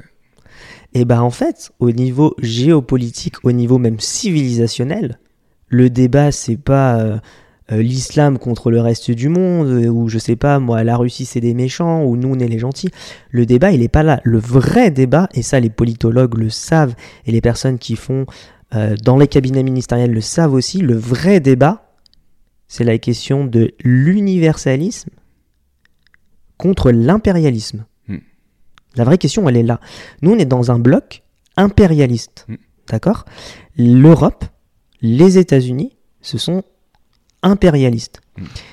La Chine est universaliste. Je sais qu'il y a des euh, sociologues, des anthropologues, moi ça me choquait à l'époque, hein, quand j'étais plus jeune, qui me disaient il y a beaucoup plus de points communs entre un Français et un Chinois qu'entre un Français et un Anglais. Alors là, je mets le doigt dans quelque chose qui est très lourd. Moi, j'ai eu la chance de vivre dans les deux, Mm. dans les trois, en France, aux États-Unis et en Chine. Mm. Et quand je dis vivre, c'est pas j'ai juste fait un voyage là-bas de deux semaines, Mm. euh, j'étais à Palm Beach et c'est sympa. Non, j'ai vécu là-bas, j'étais étudiant d'échange. Je vivais dans un endroit dans le fin fond du Nouveau-Mexique, donc dans la campagne, d'accord, avec des vrais Américains. Hmm. Euh, Il y a personne qui parlait français et il y avait beaucoup de Mexicains, d'accord Donc l'Amérique profonde, pas l'Amérique euh, des vacances. Et en Chine, c'était pareil. Je vivais entouré de Chinois, j'ai appris le chinois. Comme sais- immersion dans la culture. Exactement, c'est pas juste un voyage. Et j'ai pris des cours d'économie là-bas dans les deux pays. Et j'ai essayé de comprendre. Les Chinois, on comprend. On a l'impression de rien comprendre avec le Mianse et les Guangxi, qui sont vraiment deux, grands, deux grandes bases de la culture chinoise. Et quand tu es là-bas, tu te rends compte qu'en fait, c'est extrêmement important et que nous, Français, on le comprend bien. Mais pourquoi tout ça? Parce que je suis pas anti-américain. Hmm. Je préfère le dire avant parce que ce que je vais dire après, ça va faire mal. J'ai des amis américains, j'ai vécu aux États-Unis. Je suis pas anti quelqu'un qui vit dans un pays, comme Bien je suis sûr. pas anti-français, anti tout ce qu'on veut. La politique d'un État euh, n'est pas nécessairement liée euh, voilà, à ses habitants. euh. D'ailleurs, Enfin, dans ces 50 dernières années, souvent les politiciens n'ont rien à voir avec les volontés du peuple. hmm, hmm. C'est c'est une vérité. Et du coup, bon, si tu veux, pour faire très simple, vous pouvez les regarder sur Internet, mais du temps de Jésus-Christ, la Chine comptait déjà pour quasiment un tiers de l'économie mondiale et un tiers de population. Hmm.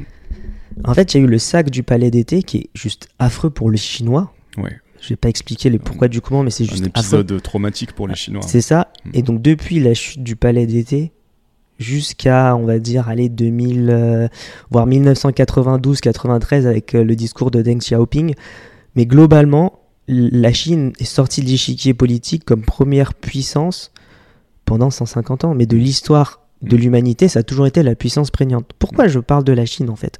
Tout simplement parce que les Chinois sont des universalistes. En fait, l'universalisme, c'est dire qu'on est tous différents qu'on a tous le droit de vivre ensemble avec nos différences, mais chacun chez soi. Et c'est pas parce qu'on est chacun chez soi qu'on se déteste et qu'on déteste le voisin. Mm. Ok? En fait, on le sait pas, mais avant les colonies, donc de l'Europe, il y a eu un amiral qui a fait le tour du monde, envoyé par l'empereur chinois. Et ben cet amiral, qu'est-ce qu'il a fait? Il est parti plusieurs années, puis il est revenu, il était à la cour du, de l'empereur, il a fait Oh, J'ai trouvé plein de choses. Ouais, il y avait. Alors là-bas, il y a ça, il y a ça, il y a des animaux comme ci, comme ça. Regardez, j'ai même ramené une girafe, et puis j'ai ramené des machins, et des pêches, et des trucs, et des bidules. Et euh, non, pas des pêches, c'était un autre fruit, etc. Et l'empereur a dit quoi? Il a dit Bah, c'est bien. Voilà. Ok? Euh, Quand l'Occident, ce qu'on appelle l'Occident, a découvert l'Afrique et l'Amérique centrale, l'Amérique latine, est-ce que j'ai besoin de dire ce qui s'est passé après? Hmm. Non, on est dans l'impérialisme. L'impérialisme, c'est dominer Hmm. et dominer et imposer ses valeurs. Oui. C'est pas forcément des fausses valeurs, mais je veux dire s'imposer ses valeurs, vouloir changer le monde. Et aujourd'hui, nous, dans l'Occident, on est dans un pays occupé. C'est-à-dire qu'on écoute de la musique américaine, on mange des fast-food, on parle de wokisme, on parle de toutes ces choses-là qui à la base ne sont pas des valeurs françaises. On Ouais. parle aujourd'hui de plus en plus d'admettre euh, sa religion dans la sphère publique, alors que la base c'est pas ça. La laïcité c'est pas ça. Je Et te, ben- je te rejoins à 100%. euh, moi, je vais encore plus loin que ça. euh, pour moi, il n'y a pas d'Union européenne, il y a une Union américaine. Ah bah oui, mais c'est Euh, carrément ça. Pour moi, l'Union européenne est une volonté euh, plus américaine que européenne, et c'est une manière de, de contrôler l'Union européenne euh, avec un organisme plutôt centralisé. D'ailleurs, tu parlais de souveraineté. Les États européens ont, ont perdu beaucoup de souveraineté qui, souveraineté qui a été en fait euh, aspirée par l'Union européenne. Et aujourd'hui, euh, je sais pas, par exemple, quand on a envoyé des, des milliards à l'Ukraine, euh, qui nous a demandé? C'est l'argent du contribuable. non. hein. Personne nous a demandé. Et il y a plein de choses comme ça qui, qui passent. Mais- Et, et donc, euh, c'est triste de voir à quel point Europe, l'Europe en tant qu'Européen, on est complètement inféodé et aligné à la politique des États-Unis. C'est effrayant. En et fait, donc, on quand est- tu parlais de, de- de cette colonisation, c'est très important pour moi parce que justement, ce qui se joue là maintenant, avec euh, les pays du Sud global qui sont en train de se euh, s'organiser, par exemple autour des BRICS, et qui sont en, en- en train de remettre en question justement cette hégémonie occidentale et américaine, Mhm. euh, il y a justement comme cette volonté de dire euh, non les gars on vous prend plus au sérieux, vous avez foutu le, la merde pendant Ouais. longtemps, vous nous avez colonisé, vous nous traitez encore comme si on était euh, stupides ou des moins que rien. Donc il y a ce truc là, tu vois dans l'air. Et pour moi c'est un moment critique parce que c'est le moment justement où euh, d'un côté tu as un empire qui est, qui, est, qui est quand même euh, toujours l'empire numéro un, les États-Unis, mais qui est largement sur le déclin, économiquement, Ouais, financièrement, ça, en termes Même d'influence. euh, philosophiquement. même philosophiquement, c'est la décadence. euh, on- le wokisme, peut-être, ça en fait Ouais, partie, on en parlera. Et de l'autre côté, as, bah, tu parlais de la Chine, tu as des forces qui se réveillent, comme la Chine, qui ont une revanche à prendre. Tu as mentionné le, le sac euh, euh, du palais, comment t'appelais ça du déjà? palais d'été. Voilà. Euh, donc tu as ça et, et des pays qui s'or- qui s'organisent autour. Donc euh, c'est un moment critique de l'histoire et, et on est témoin de tout ça.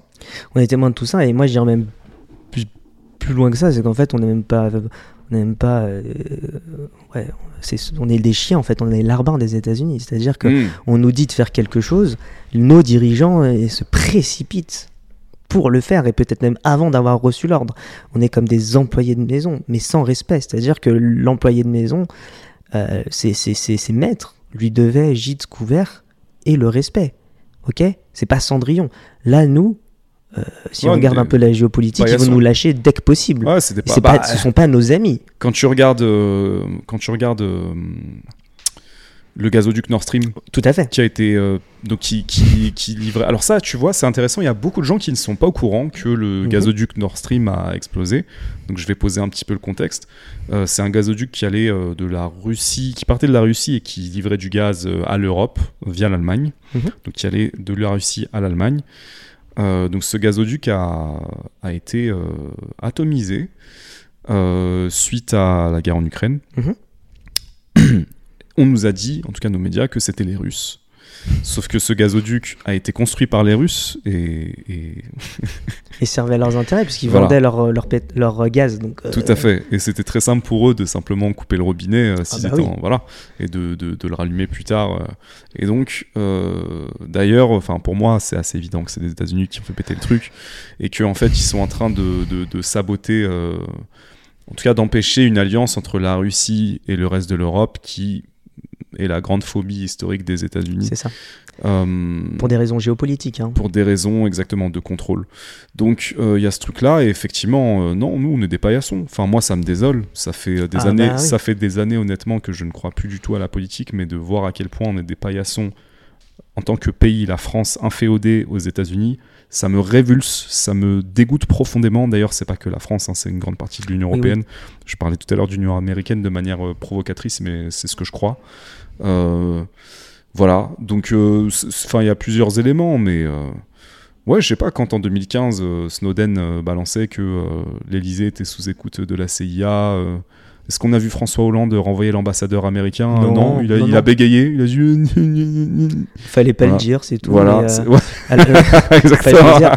Euh, Franchement, est-ce qu'on aurait imaginé. Secret de euh, Polichinelle, en réalité, il le savait. C'est ça. Est-ce qu'on aurait imaginé un. Il le savait, il le savait, mais en plus, il, était d'accord.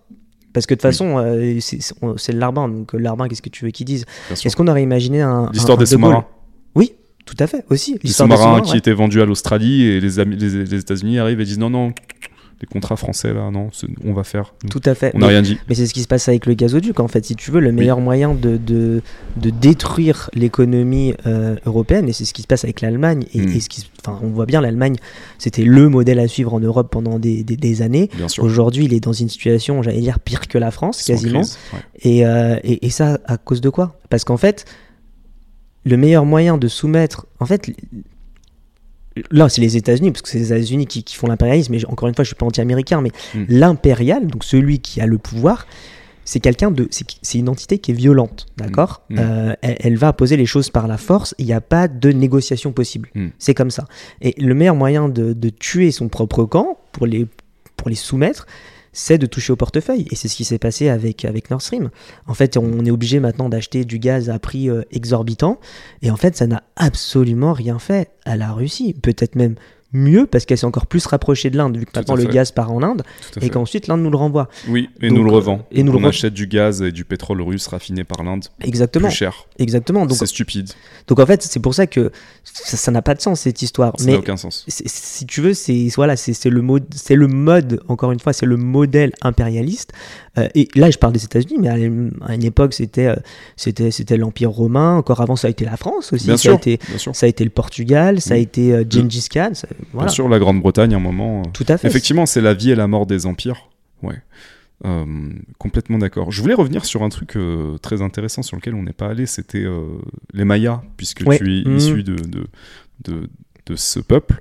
Euh, et, et 2012, qu'est-ce que tu, euh, qu'est-ce que tu comprends, toi, de, de ces euh, prophéties et quelle est ta compréhension de... Euh, Il y a ça? la partie officielle et il y a la partie officieuse. Je pense qu'à la fin de ce, de ce live qu'on fait, je vais dire des choses, je pense, passer pour un fou, que personne ne comprendra, Non, je pense que tu peux y aller. mais que, et je, le garde, je garde le meilleur pour la fin, on va dire, mais que dans, d'artifice pour la fin. en 2050, tout ce que je vais dire n'a pas de sens, mais en 2050, tout ce que j'aurais dit aura du sens. C'est pas moi qui suis plus intelligent que les autres, je suis un messager, c'est différent, attention. Très bien. Euh, pour 2012, bah, déjà mort de rire. C'est-à-dire que Hmm.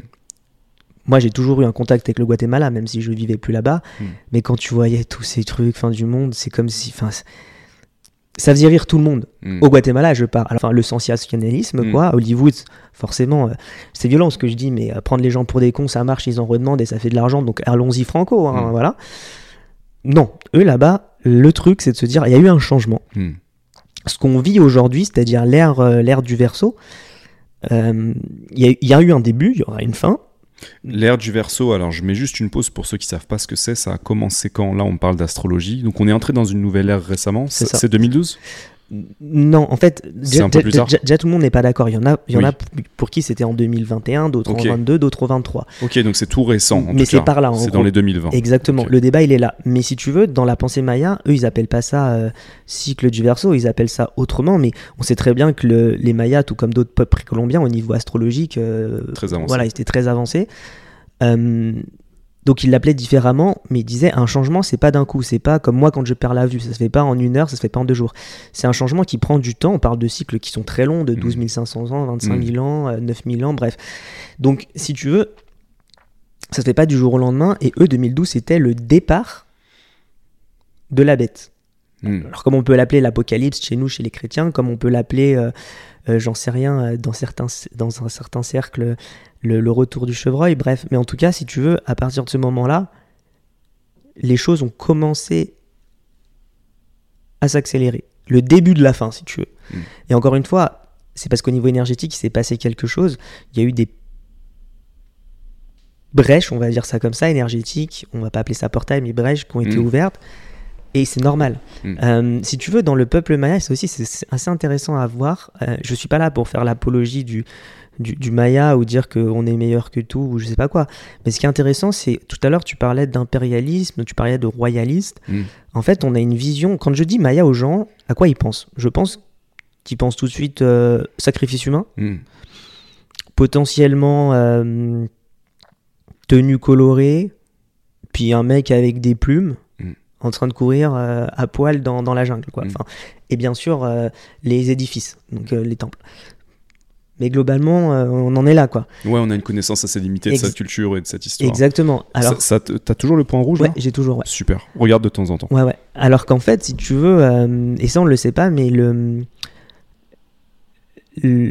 l'empire, parce qu'on parle d'un empire maya, Ouais. donc avec plusieurs cités indépendantes sous le règne d'un empereur, euh, l'empereur est en première ligne, un peu comme en France en fait. Même chez nous en France, on a tendance à voir la royauté, ou, ou du moins le système féodal, comme en gros euh, un seigneur qui martyrise ses paysans et qui leur casse la gueule. euh, Hmm. non. En fait, les deux, tu as quelqu'un qui dirige, tu as des subordonnés, mais le subordonné doit avoir une bonne vie parce que la personne qui dirige lui fournit une bonne vie. Et c'est son devoir. Mm. Il n'est pas là juste pour donner des ordres et dire toi tu vas faire ci, tu vas faire ça. Mm. Ça, on a tendance à l'oublier, hein, vraiment, euh, et c'est très triste. Et ben en fait, je vais aller plus loin que ça. Si tu veux, l'empereur des Mayas, quand il y avait une mauvaise récolte, quand il y avait quelque chose qui allait pas, c'est lui qu'on sacrifiait. Hmm. C'est-à-dire, il y avait un sacrifice en plus qui était assez dur. Il se, enfin, il se perçait le sexe avec un. Alors, je sais plus si c'était un os ou quelque chose, et en fait, il se vidait de son sang. Mm. Donc, il se suicidait parce que la récolte n'était pas bonne, ou parce que Mm. le peuple n'était pas d'accord, ou qu'il y avait une, je sais pas moi, une, une maladie, ou je sais pas quoi. Euh, alors, je veux pas faire du, veux pas faire du, débat de comptoir, mais ça, c'est la place du politique, c'est-à-dire de l'homme. On parle bien de, de, l'homme politique, du dirigeant, du leader d'une nation qui se bat pour les intérêts d'une nation et qui va jusqu'à mourir pour ça. Hmm. D'accord? On est sur quelqu'un qui est responsable, qui Mhm. apporte une réponse. Mhm. Aujourd'hui, quand il y en a qui se font tremper dans la main dans le sac pour, pour moins que ça, hein, pour un costume ou pour je sais pas quoi, mais est-ce qu'on imagine un seul instant ces gens-là se dire Ah bah, je vais aller faire un an de prison Hmm. À l'époque, on le sait moins aussi dans, dans la, dans la noblesse française, mais les nobles pouvaient être déchus. C'est le fameux, euh, c'est, le fameux arbre de Saint-Louis. Hmm. Saint-Louis qui donnait la justice, donc le roi français, hein, qui donnait la justice sous son arbre en disant Toi, paysan, tu as raison, et toi, noble, tu as tort, et on va justement te destituer. Hmm. Parce que ton noble a fait quelque chose qui n'allait pas. Hmm. Ça, on a tendance à oublier. Nous, on imagine euh, un peu à les visiteurs, le comte qui est là, le comte de. Montmirail qui tape sur tout le monde, tu vois. Mais on est aux antipodes de ça. Aujourd'hui, mais c'est n'importe quoi. Il y a un couple, euh, voilà, que tout le monde connaît, qui font des séjours en prison assez fréquemment dans la région parisienne. Hmm. Il n'y a, plus de valeur, en fait. Là, on est dans un- et, et- et ces choses-là commencent à se révéler. Le, le français, de base, je pense pas que ce soit quelqu'un de profondément bête ou de profondément méchant. Je pense qu'il le sait, mais il a juste perdu la foi. Hmm. C'est-à-dire qu'il a perdu la volonté de se battre parce que tout est fait pour nous donner l'impression que ça sert à rien de se battre. Mm. Bah c'est une fatalité. Oui bon bah c'est comme ça. Bah moi je suis pas d'accord avec lui mais bon il est là bah c'est comme ça. Puis on a essayé mais ça le fait pas et puis bah voilà. Puis après on a tout un tas de choses Netflix machin qui nous abrutissent à longueur de Ouais, journée. on est domestiqué. Exactement. Mais je pense que la vraie chose, et c'est là où on va rejoindre l'atomisation, c'est qu'en fait, on va arriver à nouveau à reprendre notre liberté grâce à Mm. tout un tas de choses. Mm. Je pense que l'IA en fait partie, mais grâce à un tout, à- tout un tas de choses, et on va être amené à réfléchir réellement sur notre condition humaine, et en fait à réfléchir. Et quand tu réfléchis, un peuple qui réfléchit, c'est dangereux. Hmm. Si toi tu fais tes 9 heures par jour, métro, boulot, dodo, tu t'abrutis bien comme il faut dans Netflix et puis tu vas avoir ta bière tous les samedis soirs pour partir 5 semaines en vacances toute l'année, bah oui, en fait, t'es manipulable. Ça veut pas dire que t'es quelqu'un de mauvais, ça veut pas dire que t'es quelqu'un de pas intelligent, c'est-à-dire que tu es docile si tu veux, au lieu de manipulable, tu es docile. Bah là, on va se trouver face à des gens qui réfléchissent. Euh, dans l'Empire Maya, encore une fois, ils ils étaient pas meilleurs, et voilà, c'était un truc différent, mais il y avait cette conscience politique. Cette conscience aussi de on se complète tous, cette conscience Mm. de respect. Il y a Mm. des bis spirituels. Tiens, il y a des nains, et bah c'est super. Il y a cette conscience-là. Et dans l'univers chinois, l'universalisme est très important. Donc en fait, au niveau du monde, ce qui se passe, c'est ça. C'est l'universalisme contre autre chose. Les BRICS nous le montrent. On fera un monde, comme disent les BRICS, où il n'y aura pas de pôle qui va dominer. Hmm. Il y aura plusieurs pôles, un monde bipolaire. On va faire une. Enfin, ils veulent essayer de faire une monnaie internationale qui n'est pas dominatrice, mais la moyenne de plusieurs agrégats, parce qu'on a Mm. bien vu ce que ça donnait, le dollar ou autre, avant c'était la livre, hein, Mm. euh, qu'une une monnaie nationale qui devient internationale, c'est n'importe quoi. Donc on est vraiment là, et c'est cet effondrement qui arrive. Donc l'histoire, elle est là. Euh, Enfin, je veux dire, c'est tout un tas de choses, de révélations qui vont sortir. Et, et la marche du monde aujourd'hui fait que cet empire-là est en train de vaciller. Hmm, L'empire euh, états-unien, du L'empire états-unien. dont, dont on fait partie, euh, l'Occident, euh, l'Union ça. européenne aussi. En fait, par effet, euh, par effet de ricochet, euh, si, si les États-Unis ont des soucis, l'Europe aura des soucis aussi. Tu as, parlé de plusieurs choses qui sont intéressantes. donc, révélation potentiellement historique. C'était intéressant aussi de se dire que ce qu'on pense savoir des anciens, c'est limité. Euh, Oui. C'est-à-dire qu'en fait, par exemple, avec les Mayas, euh, il y avait un savoir, il y avait peut-être même une sagesse qui s'est perdue. Tu sais, il y a aussi cette notion. euh, ah, J'entendais parler récemment de. de- je découvrais la doctrine primordiale, un truc comme ça. La tradition primordiale, voilà. Cette idée que. euh, Il y a un savoir assez ancien qui explique que euh, le monde évolue par cycle. Et tu sais, avant, on parlait Mm. d'âge d'or, d'âge d'argent, je crois, et après d'âge de bronze. Tout à fait. Et en fait, donc c'est cette décadence cyclique qui fait que en fait, euh, bah tu tu, tu tu passes de trucs super à des trucs beaucoup moins bien, mais pour retourner vers des trucs super. Et c'est comme un un balancier constant. Euh, et nous, euh, là, malheureusement, on est dans la phase de merde. C'est ça. Alors, Donc euh, Nous, tous les pense- trucs qui remontent, Mm. euh, mais potentiellement aussi derrière euh, des choses très intéressantes qui arrivent. Euh, Certainement. Je crois qu'on n'a pas terminé sur, euh, sur 2012, les Mayas, tout ça. Tu as dit des choses très intéressantes. Tu parlais de la bête. Euh, Qu'est-ce que ça veut dire pour toi? Comment tu inter- interprètes tout ça? Donc en fait, ce que tu nous disais, c'est que pour les Mayas, 2012, ça marque un changement. Ouais. Il y a, il y a des énergies, tu, tu, tu as dit, qui, qui, qui sont arrivées. Euh, Il y a certaines personnes qui disent que le temps accélère. Euh, je ne sais pas exactement vrai, comment interpréter ça. ouais. Mhm. Il y a des gens qui disent que euh, effectivement la Terre, la vibration de la Terre a beaucoup augmenté depuis. Tout ça s'entremêle. Comment toi tu vois ces choses-là?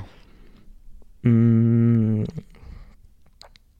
C'est un vaste sujet, c'est très compliqué parce que. Parce qu'en fait, tu vois là ce qu'on constate en fait, Mm. et c'est ça la teneur de notre conversation, c'est que le monde est en ébullition. Ouais. Et nous on se dit, il va se passer des trucs de fou.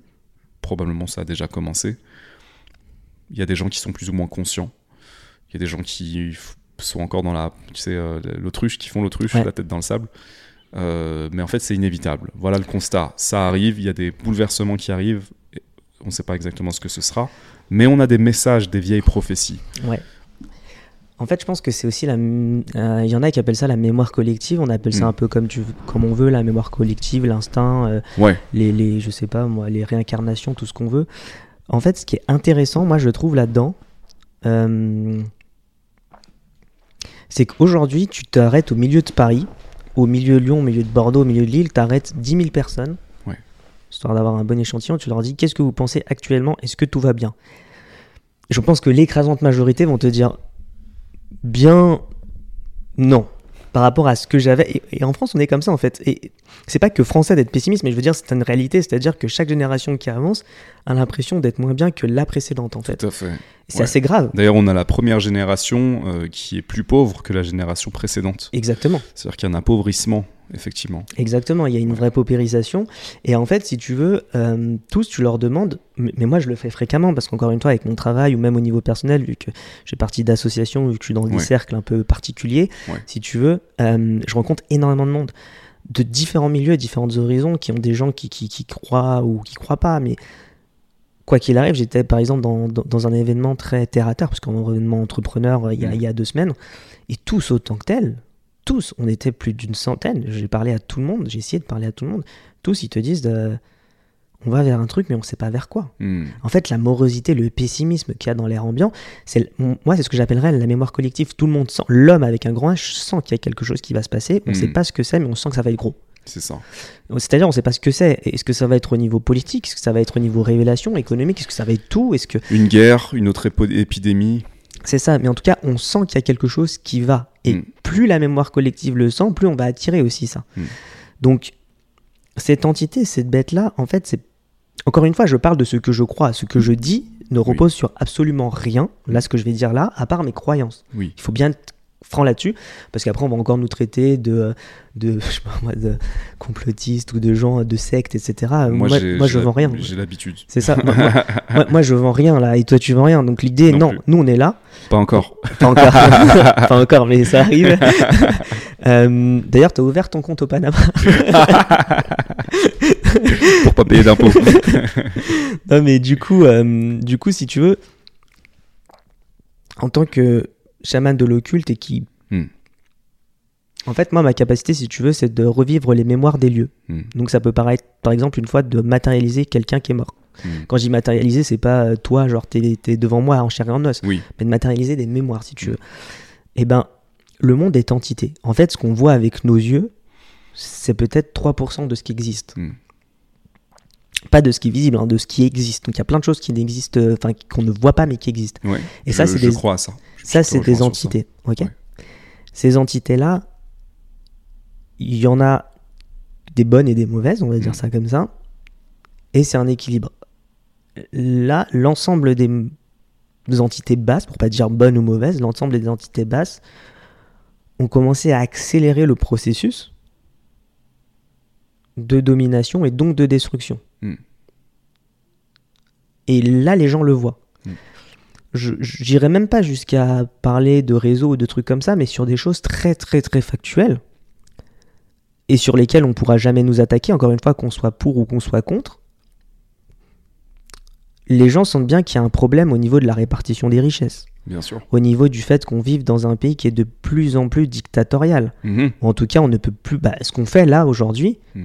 dans les années 60-70, avec un De Gaulle, on l'aurait fait. Beaucoup de gens nous auraient regardé et on serait peut-être même d'ailleurs passé à la télé pour, pour parler de sujets comme ça. Euh, Aujourd'hui, tu as deux camps. Tu as ceux qui vont écouter, ceux qui suivent ta chaîne, et c'est très bien, et il en faut de plus en plus, et je trouve ça génial. Encore une fois, on n'a pas raison, c'est juste on échange. Mhm. Et puis des gens qui vont rejeter ça tout en bloc Bien sûr. on est, on est vraiment dans, dans, dans, dans ce, dans ce moment-là où en fait ces deux forces vont s'affronter. Je te parlais de l'apocalypse, l'apocalypse tel qu'on l'entend dans la religion chrétienne, Oui. avec les chevaliers, toutes Oui. ces choses-là. Euh, c'est la même histoire si tu regardes bien, mais racontée différemment. Mm. Chez les Mayas, c'était ça, Mm. raconté différemment. Et donc aujourd'hui, le monde sent bien qu'il y a quelque chose qui va se passer. Euh, mais après le déluge, la lumière, on va dire ça comme ça. Mais avant, il faut, il faut, il faut purger. Il faut vider. Il faut ça. vider les choses. Mm. Et on fait pas, on fait pas ça euh, facilement. Regarde, moi, mon effondrement personnel, Mm. il s'est fait dans la violence Mhm. physique d'ailleurs et Mm. mentale. Mm. Ça s'est pas fait, ah bah tranquillement on arrête. Et bah là, c'est exactement ce qui va se passer. Et cet effondrement-là vient avec le fait qu'on. Les entités se battent, entre guillemets, pour le contrôle de, euh, de, de- du monde. Du monde, euh, c'est-à-dire de la matière. Mhm. Ok, pas du monde des entités, mais Mm. de la matière. Donc euh, nous, en tant que chair en os, euh, l'argent, tout ça, tout ça, tout ça. Ces entités se battent pour ça. Et le meilleur moyen d'arriver à ces fins, et on le sait tous, c'est de semer le chaos. Exemple. Moi, je suis chez toi avec des amis. Mm. Tu, tu nous as dit, tu, je te resserre un 17ème thé, tu comprends que je veux pas partir. Au bout d'un moment, quel est le seul moyen qui fait que la personne va partir? C'est de t'engueuler avec elle. Soit violemment en jetant des meubles par la fenêtre, je me dis, Attends, il est devenu fou, c'est le moment de se casser. Ou alors en disant, tiens, et si on parlait politique? En fait, c'est de rentrer dans le conflit. Le meilleur moyen euh, de... en fait, si tu veux, c'est toujours le chaos d'une certaine façon. Le meilleur moyen de- d'en finir avec quelque chose et d'obtenir ce qu'on veut. Et c'est exactement ce qui se passe. Et le meilleur moyen d'avoir le chaos, c'est de couper les gens de repères. Et si, tu, et si on regarde ce qui se passe aujourd'hui, alors je suis pas... euh, Enfin, je suis jeune et je, attention, je suis pas un apôtre euh, exceptionnel de De Gaulle, même si je l'admire énormément. Mhm. Mais à un moment donné, il y avait des valeurs. On parlait tout à l'heure du temps de De Gaulle. De Gaulle, il a fait la tournée du monde entier. Il était acclamé dans tous les pays. Mhm. Des gens sortaient pour voir De Gaulle, pour toucher De Gaulle, pour entendre De Gaulle. Aujourd'hui, on a Macron. Euh, ceux qui veulent sortir, c'est pas pour euh, l'écouter, c'est pas Mm. pour lui serrer la main. Mm. On- Qu'on soit d'accord. Et puis on rit. On rit de nous à l'international. Bien On sûr. passe pour des, euh, enfin, pour des moins que rien. Mm. Il y a plusieurs façons, je disais, du coup, de casser les repères. Il y a au niveau économique, Mhm. en en faisant des gens des esclaves ou des gens dépendants. Mm. Puis après, il y a beaucoup plus grave, il y a au niveau sociétal. C'est-à-dire que nos sociétés, toutes dans le monde, noires, blanches, même historiquement, il y a une base. Ça peut être le clan, ça peut être la famille, Mm.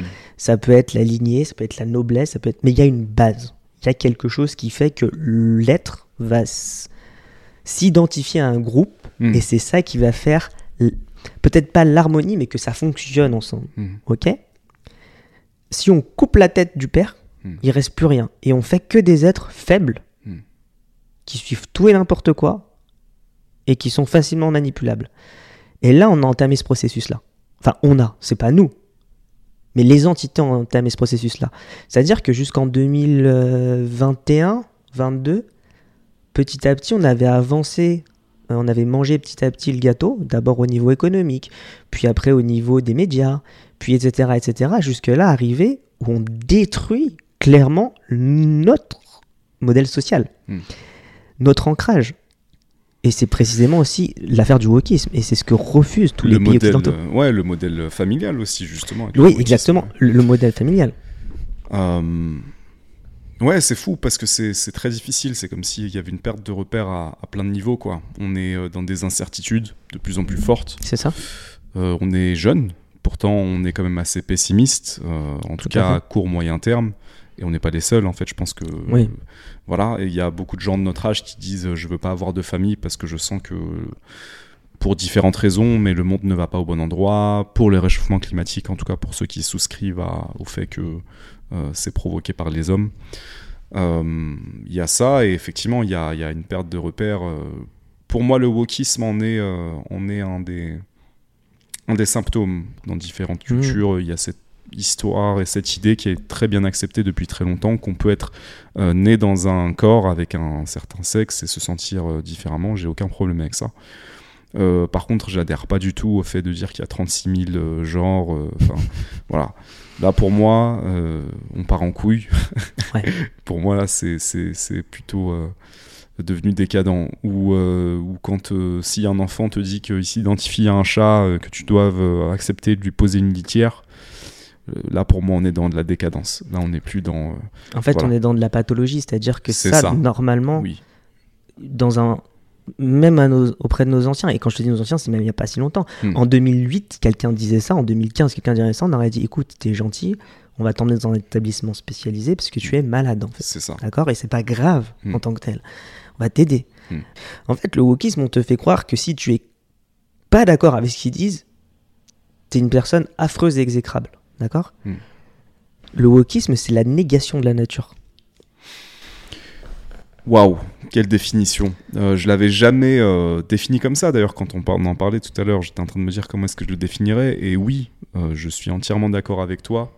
Cette manière de le définir, la négation de la nature, c'est exactement le ressenti profond que j'ai vis-à-vis de cette idéologie. Parce que c'est de l'idéologie.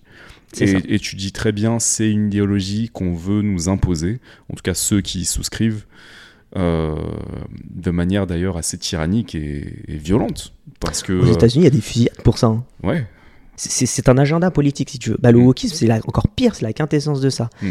C'est-à-dire que là, c'est pas, ça sort de la sphère sexuelle, ça sort même de la sphère vestimentaire. Mm. C'est je ne veux pas être défini par rapport à ma nature. Et je refuse ce que la nature a fait de moi ou ce que je suis intrinsèquement. globalement, c'est comme si effectivement on, on était allé tellement loin dans notre séparation de la nature que on en vient à la nier. Euh, Alors, on en vient à la nier, et même encore pire que ça, pire que ça, on veut être Dieu. Hmm. Et c'est ça qui est en train de se jouer à ce niveau-là, et ça va très loin, et c'est en train d'aller très loin. Et la majorité du monde rejette ça. C'est aussi, je parlais tout à l'heure d'effondrement de l'impérialisme face à l'universalisme. C'est aussi ça, c'est-à-dire que le monde russe, le monde africain, le monde latino-américain, le monde asiatique, ce qui est en fait quasiment la totalité du monde, parce que quand on dit la communauté internationale avec l'Occident, euh, on, pèse, on, on pèse des clopinettes. Quand on dit la communauté internationale, effectivement, on, entend souvent l'Occident. tu as raison de dire que déjà rien que l'Inde et la Chine, c'est. Rien que l'un des... Tu Et puis le monde latino-américain, le monde africain, quand on sait Oui. que le français sera en 2050, je crois, à 80% une langue d'origine africaine. Hmm. J'avais un débat très passionnant samedi dernier avec, euh, avec une femme africaine. Excuse-moi de t'interrompre, mais juste tu m'as fait penser qu'on parle d'effondrement, mais il y a aussi cette notion d'effondrement démographique. Quand on c'est en lien direct avec ce que tu Eh dis, ben- hein, mais typiquement la France, euh, euh, le Japon, euh, des pays qui sont vieillissants, tu vois. Tout à fait. Euh. Et, et, et je- et tu vois, bah justement, ça embraye bien avec ce que je disais, enfin ce que j'allais dire et ce que j'ai Ouais. dit samedi à une femme. J'étais en. Tu sais, moi, tu connais mon amour pour, pour l'Afrique et, Yes. les femmes africaines notamment. Dans une envolée lyrique, un samedi soir, après une ou deux bières, euh, j'ai eu un débat qui était quand même, euh, je pense, quand même assez, assez logique et assez sage, et en tout cas pragmatique, sur euh, la femme. Je sais pas pourquoi, comment ça est venu, mais on parlait de- du peuple, des ethnies et de qui Ouais. c'est qui, qui dominait. Et on est venu à parler de la mode. Donc dans les pays riches, parce qu'on parle que des pays riches, bien Mm. sûr, hein, euh, alors que la, la, le- la ville la plus dynamique en Europe, c'est Moscou. Mm. Tendance à l'oublier. Mhm. Euh, qui connaît pas la crise comme nous d'ailleurs, Mhm. mais alors pas du tout. Euh, nous, on a tendance à imposer à cette image-là. Et en fait, il y a quelque chose qui est important à savoir, c'est que je pense, il faudrait regarder dans, dans les faits, hein, mais je pense que la- l'archétype même du modèle féminin, aujourd'hui, ça doit être une femme asiatique. Parce que c'est celles qui sont les plus présentes sur Terre. Tu prends Mhm. la Chine, le Japon, la Corée, la Thaïlande, le Vietnam, je pense que la femme, majoritairement, si, on devait, si les, des extraterrestres venaient sur Terre et disaient à quoi ressemble une femme, globalement, il nous sortirait une femme asiatique. Hmm. ok? C'est-à-dire petite, euh, assez filiforme, avec des yeux bridés, etc., etc. Par contre, il y a un inversement des choses. Enfin, les choses sont en train de se changer. C'est-à-dire que l'Afrique, on a tendance à voir l'Afrique comme un peu la poubelle du monde et euh, bon, un truc où il y a que des gens pauvres qui sont tous qui ont tous du sida, tu vois. En gros, c'est ça. Enfin, je, je, je dramatise, mais en gros, Mm. c'est ça. Alors qu'en fait, ils ont une croissance démographique extrêmement élevée et la plus Mm. élevée. Mm. En 2050, ça va être le premier continent et je, en 2050, je pense que si on faisait la même expérience et qu'on prend, enfin, en suivant les chiffres, hein, mais en prenant des extraterrestres qui viennent, bah, le portrait robot d'une femme serait une femme noire. Mhm. Ou en tout cas, une femme avec, avec un, du sang noir, si tu veux Mhm. Mhm. et un fort degré de sang noir. Et ça, ça fait partie aussi de l'effondrement. Regarde, effondrement de l'Occident, ça on le sait pas aussi. Euh, la première, enfin il y a deux choses qui sont assez dingues. L'Occident pour nous, c'est qu'on soit d'accord, ce qui- enfin qu'on soit d'accord. Historiquement, ce qui dominait le monde, le monde blanc, Mhm. en gros c'est l'Europe, Canada, Nouvelle-Zélande, Australie, États-Unis, et puis c'est marre. Donc c'est vrai qu'à la sortie de la guerre, ça, ça représentait 60-70% de l'économie mondiale. Niveau de la population, pratiquement la moitié. Aujourd'hui, c'est plus du tout le cas, mais vraiment pas. Et ben en fait, la première ville francophone du monde, c'est plus Paris, c'est Kinshasa. Mhm. Ok? Pour la première fois dans l'ère moderne, un pays africain a un solde migratoire positif par rapport à un pays européen. Mm. Et ce pays, c'est l'Angola. Mm. C'est-à-dire que historiquement, il y a, enfin, au- enfin, en 2023, il y a eu plus d'immigrés portugais qui vont en Angola pour trouver une jolie vie que des Angolais qui viennent au Portugal. Mhm. Alors on n'en parle pas du tout de ça. Mais on- alors on va me dire, et on peut me dire, ouais, mais bon, c'est le Portugal, c'est un petit pays, c'est un peu la merde. Euh, Ok, si tu veux. Mais il y a 10 ans, mais, rien qu'imaginer ça, on dit, c'est pas possible. Donc il y a un effondrement, et quand il y a un effondrement, c'est pas pas les, les maîtres qui vont tomber. Ça va être d'abord les plus faibles, et là en l'occurrence, bah, c'est le Portugal. Mais le Portugal, c'est aux portes de la France. Après le Portugal, il y a quoi? Bah, il y a l'Espagne, il y a l'Italie. Et après l'Italie et l'Espagne, il y a quoi? Il y a la France. Hmm. En termes économiques, je parle en termes sociaux, même en termes géographiques. Hmm. En fait, c'est pas si loin que ça. Hmm. Et quand on voit la vitesse à laquelle ça s'est fait, il y a un changement. Ouais, il y a, hum, il y a plein de changements, euh, il y a plein de, de marmites en, ébu- en ébullition à, à différents endroits. Là, on est euh, sur euh, la démographie et je trouve ça intéressant aussi parce que, tu sais, on nous parle souvent de surpopulation. Mais ce qu'on nous dit pas, c'est que en fait, un effondrement démographique, ça peut aussi arriver très très vite. Ouais. C'est-à-dire à partir du moment où, comme tu as un pays comme le Japon, où euh, en fait euh, les, la population est très âgée et euh, les gens font de moins en moins d'enfants, bah en fait en quelques générations tu peux te retrouver à avoir une population qui se divise de manière exponentielle. Et ça on n'en parle pas. Et, et pourtant, euh, c'est tout à fait euh, envisageable que ça arrive. voilà. Euh, en plus de ça, tu as toute la- la- l'idéologie euh, du forum de, tu sais, De. Klaus Schwab, voilà. Mhm. Euh, qu'on pourrait dire, euh, qu'on pourrait quali- qualifier de malthusienne. Les gens qui nous Oui, disent ouais. qu'en fait on est trop nombreux euh, et que donc euh, il faudrait trouver des manières de nous réduire. Des gens qui ont 80 ans qui expliquent qu'il faut partir à la retraite à 70 et que les vieillards ils sont, ils sont pas bien, mais que eux par contre sont toujours là. Que les gens font trop d'enfants, que la terre est remplie de gens qui servent à rien, de Oui, oui. bestioles, de toutes sortes de choses. Qui ne leur apportent plus assez, fait plus plutôt que. Ouais, c'est ça. Tu vois, toutes sortes de choses. Donc,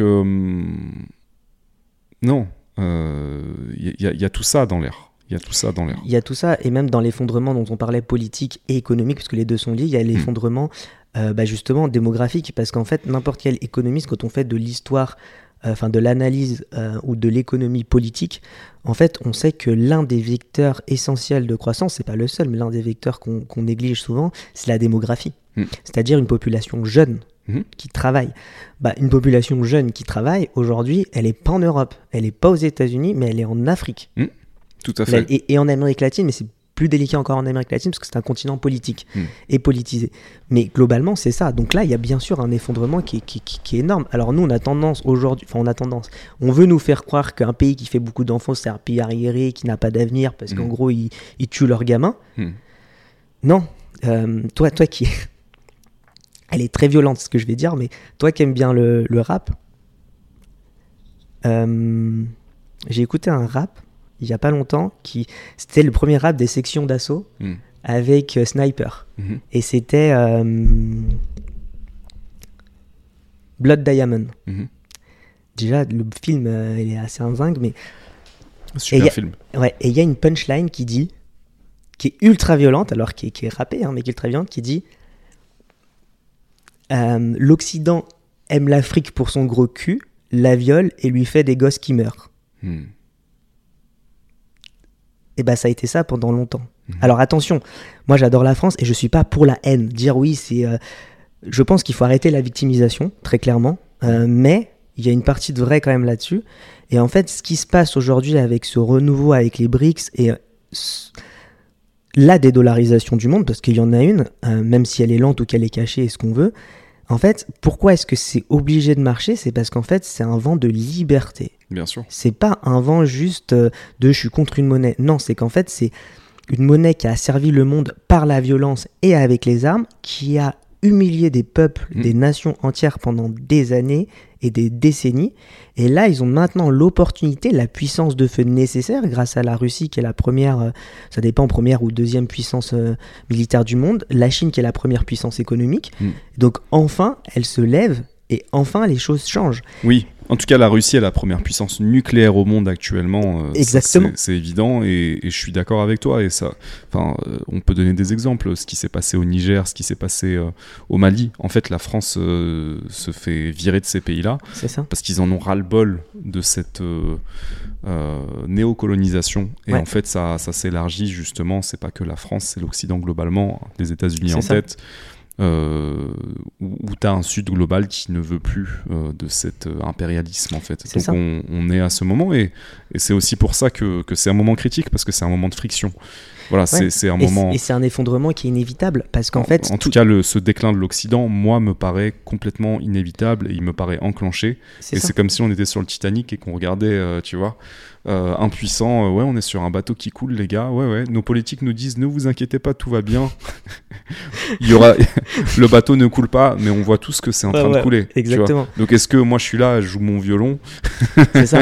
Mais, mais en fait, c'est- c'est c'est- c'est inéluctable. C'est inéluctable parce C'est que ça. parce qu'en fait, on n'a plus rien. C'est-à-dire, il n'y a plus l'armée. Enfin, il n'y a Mm. plus la puissance euh, militaire. Mm. D'ailleurs, les États-Unis n'ont jamais gagné de guerre si tu regardes bien. C'est vrai. En réalité, mais Mm. il n'y a plus il y a plus de puissance militaire. La puissance économique. Demain, si la Chine dit bon les gars, c'était sympa, maintenant on coupe tout, ils le font pas. Mais s'ils le faisaient, ça serait catastrophique. Euh, la puissance démographique. Mm. Et puis aussi le côté, euh, co- comme je disais, les valeurs. Mm. Se dire, bah, il y a la nature, on a le droit d'avoir tous une religion, une sexualité, des pratiques euh, pour manger tout ce qu'on veut complètement différentes, mais il y a un socle. Et là, on est en train de tout flinguer. Hmm. Quand tu vois que Poutine se pose la question de se dire, hé, est-ce qu'on ne ferait pas un statut de réfugié pour les gens qui veulent fuir le wokisme On en est là, Hmm. tu vois. Alors oui, dans nos journaux, on nous fait croire que c'est eux qui sont complètement racistes, ravagés, tout ce que tu veux, mais en fait, la vérité, elle n'est pas là. En fait, il y a ce qu'appelait Durkheim, j'aimais beaucoup Émile Durkheim, qui, qui était un, alors le père de la sociologie, comme on l'appelle, française, qui est en Hmm. fait un. Alsacien, ouais, Ouais. Émile, ouais.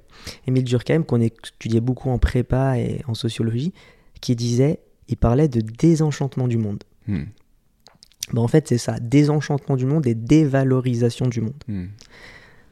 Le désenchantement, comme le disait Durkheim à son époque, c'était, il voyait déjà la baisse de la religion et le fait que moins de religion allait euh,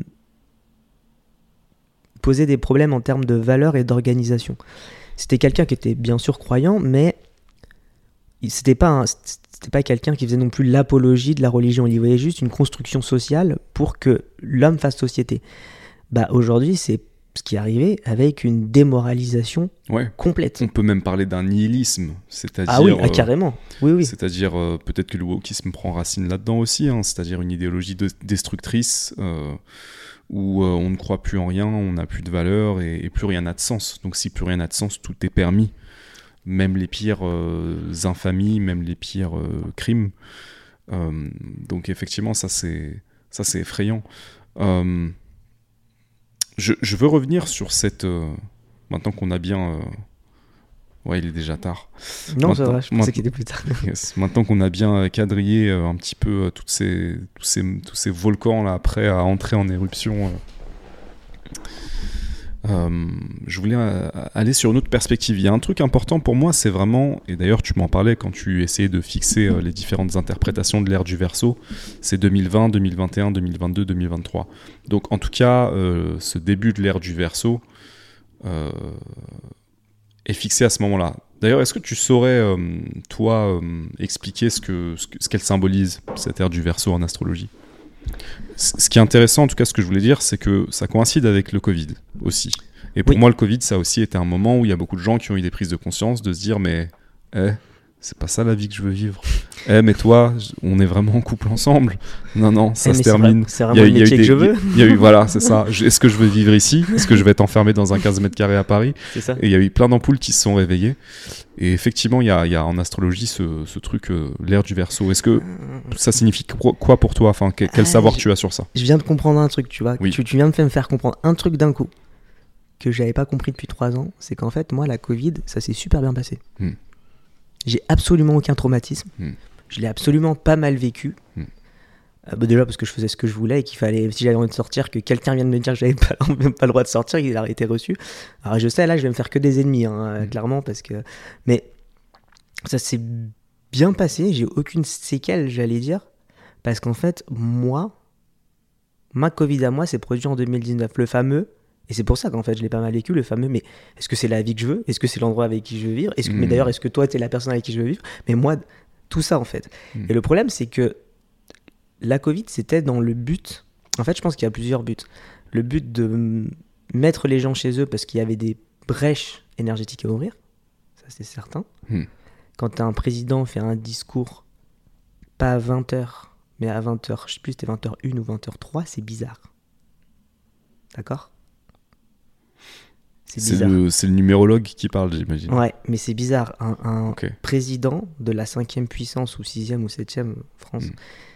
qui fait un discours à une heure pas précise, mais à 20, je sais plus c'était 20h1 ou 20h3 ou 20h2, et que les antennes disent OK et que personne dit mais c'est bizarre, pourquoi pas 20h Pourquoi pas 20h15 ou 20...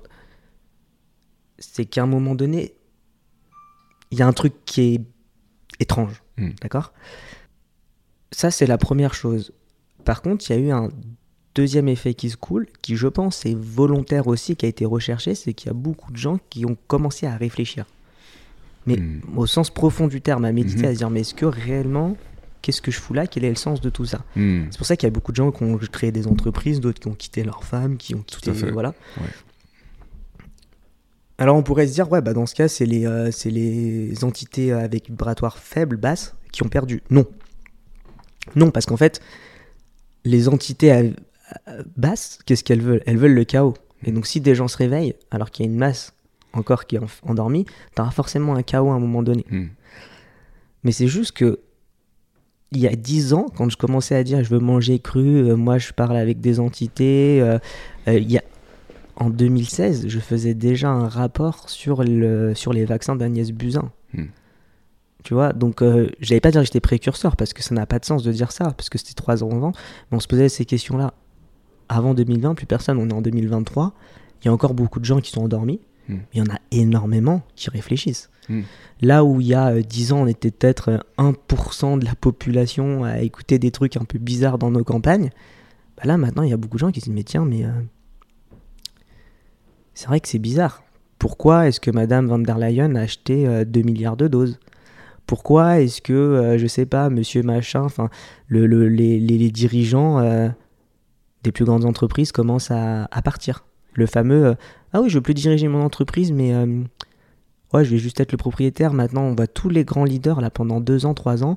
Les Amazon, les machins, ils sont tous dit ah, je veux plus diriger mon entreprise, mais je vais faire autre chose. C'est Mm. bizarre ça. Mm. Et en fait, il y a plein de choses. Pourquoi est-ce que euh, il y avait une pénurie au niveau des gels hydroalcooliques Pourquoi est-ce qu'il y a des entrepreneurs français qui ont dit non, on peut faire des gels, que l'État a dit non et qu'on refile le bébé à Louis Vuitton Moët Tennessee, qui à la base sont des sacs à main et Mm. qui eux, comme par hasard, ils ont pu euh, déverser des millions de doses de, de, de- justement de- d'antiseptiques pour les mains, alors que c'est pas leur métier. Je veux dire, il y a plein de gens qui se posent la question, qui se disent moi demain mon boulot c'est de faire du punching ball, du sac à main, de, de la chemise. Si je veux commencer à sortir euh, du gel hydroalcoolique par million de litres, il faut que je m'équipe. Mais, je vais, mais pour faire des millions de litres, pour m'équiper, ça me prend au bas mot, ça me prend un an Hmm. parce que je change pas mes chaînes de production comme ça, puisque c'est des machines qui sont complètement différentes. Mm. Bah, pourquoi c'est eux qui ont eu le contrat, alors qu'il y a plein de petits entrepreneurs qui auraient pu le faire et que l'État a dit non? Bizarre. C'est bizarre. C'est, c'est, pardon, c'est vraiment, Yes. c'est vraiment bizarre. Yes. Donc euh, il y a, les gens se posent des questions. Je pense que, euh, en je fait, pense que les gens sont de plus en plus conscients, effectivement, qu'on se fout de notre gueule euh, euh, à plein de niveaux. Ouais. Typiquement, euh, le Covid, c'était marrant parce qu'au début, on nous a dit euh, c'est une chauve-souris, c'est un pangolin, circulaire, il n'y a rien à voir. Mais dès le début, tu avais des gens qui disaient eh, mais il y a quand même un laboratoire à Wuhan, non? Non, non, labor- complotiste, blablabla. un laboratoire euh, qui a été fondé par des Américains, c'est quand même Ouais, euh, avec des qui- fonds américains. Euh, oui, d'ailleurs, euh, en partie français aussi. Enfin, En tout cas, il y a une participation française avec le mari d'Ag- d'Agnès Buzyn. Il y avait toute une histoire, il me semble. Comme par hasard. Voilà. Et au final, quelques années plus tard, on nous dit oui, c'était probablement sorti du labo. Mais en fait, c'est, euh, le, le truc que je voulais ajouter aussi, c'est que pour moi, les médias contribuent largement à maintenir l'illusion. Et quand on parle d'effondrement, euh, pour moi, il va falloir aussi que cette illusion s'effondre. Pour l'instant, cette illusion perdure encore. Parce que quand je regarde nos médias, euh, pour moi, c'est une matrice. C'est-à-dire Oui, que je ne oui. crois pas une seule seconde. En tout cas, les médias français, pour moi, ne sont pas du tout libres. En grande majorité, hein, Mhm. il y a des exceptions. Mais heureusement qu'on a Internet. Parce que justement, euh, là, on, on a accès à, heureusement oui qu'on a Internet, Ouais. heureusement aussi qu'on a des gens qui sont un minimum intègres, mais qui arrivent en fin de carrière. Donc et courageux, et Ouais, très courageux. intègres, courageux, qu'on n'a plus rien à péter. parce Même, en Elon Musk, hein. Ouais. même Elon Musk avec, Mais- euh, avec Twitter, je trouve ça incroyable. Tout à fait, tout à fait. Mais moi, celui que j'aime beaucoup en France, mais encore une fois, c'est quelqu'un qui n'est pas manipulable. C'est quelqu'un parce qu'il a un certain âge, il arrive à sa carrière à la fin de sa vie, de, on va dire, enfin, c'est en fin de sa vie. Désolé si tu m'écoutes, hein, mais euh, pas à la fin de sa vie, euh, j'allais dire euh, physique, mais à la fin peut-être de sa vie professionnelle. C'est Monsieur Berkoff de Sud Radio. Hmm. Je veux dire, c'est quelqu'un qui a fait toute sa carrière. Hmm. Euh, il a un certain âge, il a encore des valeurs. Moi, mon grand-père, s'il avait été vivant au moment de la Covid, il a connu la guerre. Le premier médecin qui serait approché de lui avec une seringue, il se serait pris de la bonne vieille chevrotine Mhm. de 40, ça lui aurait fait bizarre. Bah voilà.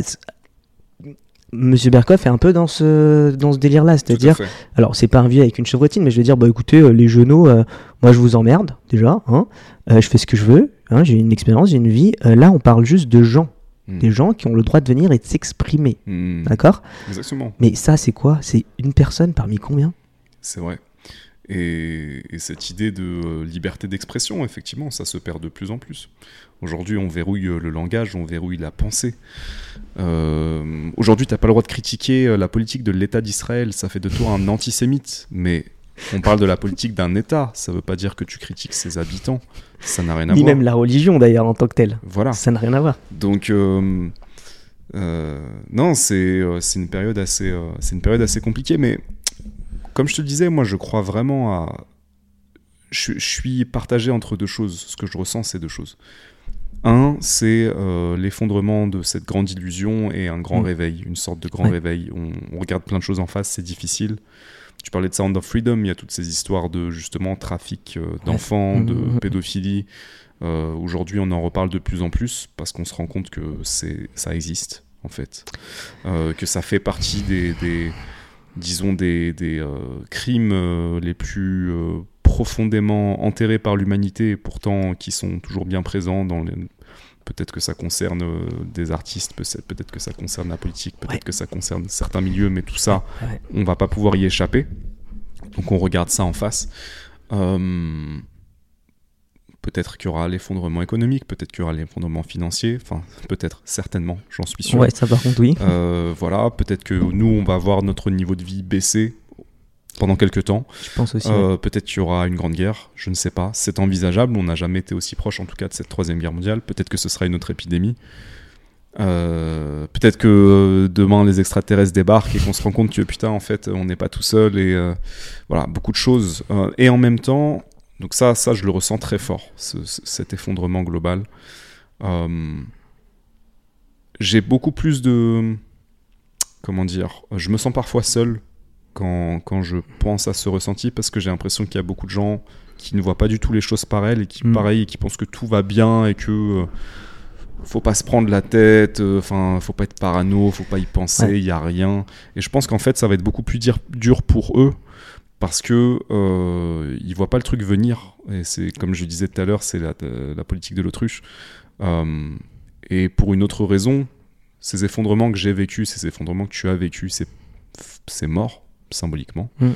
Euh, je crois qu'en fait ils nous ont aidés à se préparer à la suite Tout à fait. c'est-à-dire que pour moi, euh, en fait, j'ai vécu tellement de, de- de galères et moi j'ai eu l'impression de mourir plusieurs fois dans cette vie, peut-être dans d'autres, mais en Mm. tout cas dans cette vie, j'ai l'impression d'être mort tellement de fois que je me dis que maintenant, euh, bien sûr qu'il y a des gens que j'aime et que je, ce serait, ça, me, ça me déchirerait de les perdre, etc. Je parle pas de ça, mais je parle d'un point de vue personnel. Moi, les effondrements qui arrivent, en fait, ne me font pas peur. Euh, simplement, je sens qu'ils arrivent, mais j'ai vécu tellement d'effondrements qu'aujourd'hui, je suis assez euh, serein et je me dis qu'en fait, peut-être que c'est nécessaire d'en passer par là. Et l'autre truc que je ressentais, et je voulais vraiment revenir faire ça, c'est que j'ai la conviction profonde qu'il y a une lumière en fait qui va passer, qu'il y a, il y a quelque chose de nouveau. Tu vois, on parlait de fertiliser aussi, Mm. fertiliser le sol, euh, l'image du phénix. Tu vois, euh, Même l'image de la terre brûlée, en fait. euh, Oui. Une, une terre est fertile quand on y a foutu le feu. Si- S'il y a une terre avec des arbres et qu'on y fout le, le feu, hmm, bah en fait, euh, bien sûr, il n'y aura plus rien, ça va être tout carbonisé, mais vous revenez un an, deux ans, enfin peut-être pas un an, mais deux, trois ans après. Le sol, il va être incroyablement fertile et il va pousser des arbres et puis, euh, puis même des, un potager Exactement. exceptionnel. cette résilience de la nature est, est impressionnante. C'est ça. Et euh, bah, moi, je je suis d'accord avec toi sur le fait que ça nous a préparés. Hmm. Et pas que nous, on n'est pas. D'ailleurs, ceux qui nous Non. regardent, il y en a plein aussi des histoires incroyables. C'est sûr, je pense que les gens qui nous regardent, nous écoutent et, et ont réussi à tenir jusque-là, ouais. ils savent de quoi on parle. Et c'est ça, ils Donc savent. ils ont vécu des effondrements aussi. C'est ça. Et en fait, euh, si tu veux, on va se rassembler. Hmm. Et on est déjà en train de se rassembler. Mm. Alors parle-nous de, de la suite, tu nous as dit qu'il y avait des prévisions euh, d'ici à 2050, euh, je C'est suis ça. très curieux. Bah, de- Alors déjà, on se rassemble. déjà de, de là, hum, d'ici d'ailleurs comme de l'autre côté. Ouais. Moi, je suis pas quelqu'un. Alors, nous C'est oppose quoi l'autre côté? Euh, les gens qui ne veulent pas voir ces effondrements et qui sont encore enfermés dans le nous on a raison ou alors le monde est comme il est. Tu vois. Mm. Euh, encore une fois, je dis, je nous oppose par notre façon de penser, mais c'est pas en nous opposant que je dis qu'on est meilleur qu'eux. Mm. Attention, ça n'a rien à voir. Il faut pas tomber aussi dans l'inverse. Mm. Nous, on sait, vous, vous savez pas, vous êtes des, des abrutis. Exactement. Et ça fait même, c'est même très grave en fait. Ça apporte Mm. rien au débat. Mm. Euh, En fait, il manque déjà. Je pense qu'il nous réunit aussi, c'est qu'on a des repères. Le concept de la racine en numérologie enraciné, Hmm. C'est très important. Et donc nous, par, à travers nos, différents, nos différentes morts, on a su se raccrocher à des racines, Hmm. à des repères Hmm. qui, à travers nos morts, les ont rendues encore plus fortes. Hmm. Donc demain, il se passerait un truc grave. Bien sûr, comme tu le dis, peut-être que notre, va- notre mode de vie va s'effondrer, peut-être que il y a plein de choses qui vont se passer, mais est-ce que globalement, je dis pas qu'on sera joyeux, mais est-ce qu'on sera apeuré au point de se foutre en l'air? Hmm. Est-ce que même, je vais aller plus loin, est-ce que même on serait prêt à accueillir des personnes? Oui. D'accord? Euh, il manque ce genre de, il manque ce genre de, de personnes, de ce genre de leader politique en fait, qui est sûr, qui est droit dans ses bottes, Mm. euh, qui est droit avec lui-même, qui est droit avec les autres, Qui est courageux. qui est courageux. En fait, c'est ce que disait euh, De Gaulle. Oui. De Gaulle, il disait, vous savez, les Américains, il faut les regarder dans les yeux et ils finissent par s'y faire. Mm. Mais c'est ça. Euh, si vous vous faites agresser demain dans la rue ou si vous avez un patron qui vous harcèle ou quelqu'un, bah vous baissez la tête, il a encore beaucoup, beaucoup, beaucoup plus de domination sur vous. Mm. Mais si vous le regardez avec le sourire et vous montrez que vous n'avez pas peur, bah en fait, euh, il va rien se passer. C'est même la peur qui va changer de camp. Mm. D'accord?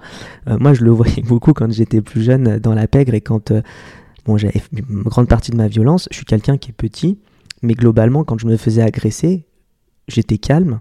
Et c'était assez théâtral d'ailleurs. J'étais calme, j'enlevais mes affaires et je me mettais toujours torse nu avant de me battre. Mm. Et ben en fait, la réaction des gens en face, ils avaient peur et ils partaient. Mm. Parce qu'ils disaient pourquoi quelqu'un qui fait deux têtes de moins que nous, alors qu'on est quatre, est calme et commence à enlever son t-shirt? C'est qu'il y a un truc qui est bizarre. En fait, ça marche pas. Mm. Le fait de l'impressionner, ça marche pas. On a même sorti les couteaux, ça ne marche pas. Donc et donc la peur change de camp en fait, si tu veux. Euh, Ensuite, euh, en- ensuite il y a le fait que, si tu veux, il y a quelque chose, il y a une force invisible, c'est des entités qui nous poussent les uns vers les autres. Mm. Pourquoi est-ce que toi, Mourad, on s'est rencontrés? Pourquoi est-ce que tu as rencontré les autres intervenants? Pourquoi est-ce que Mm. même moi, d'ailleurs, j'ai rencontré ma mère? Comme disait Luard, en fait, il n'y a pas de hasard, il n'y a que des rendez-vous, tu vois. Mais Mm. c'est exactement ça, finalement. Euh, et donc, on se rassemble petit à petit, chacun apporte une pierre à l'édifice. Comme je vous l'ai dit, je fais partie de plusieurs euh, cercles. Alors, il y a des cercles pro, il y a des cercles tout à fait, euh, on va dire, euh, pragmatiques, euh, cartésiens, tout ce qu'on veut, dans l'adoption, dans tout un tas de choses. Et puis, il y a des cercles beaucoup plus on va dire, euh, énergétique. Mm. Et parmi ces cercles-là, on apporte tous quelque chose. Moi, j'ai rencontré des gens qui ont un savoir sur la musique, mais pas la musique, la musique qui guérit. D'accord? Mm. Qu'on fait des partitions dans les années 80 avec de la musique qui guérissait. Aujourd'hui, c'est New Age, on en parle un peu. Je pense qu'il y a des formations, si on cherche sur Internet, des infopreneurs qui doivent vendre des trucs comme ça, euh, mais qui ne connaissent rien. Il y en a un qui fait de l'architecture, qui a plus de 75 ans et construit des bâtiments, donc des maisons, qui respirent. Mm.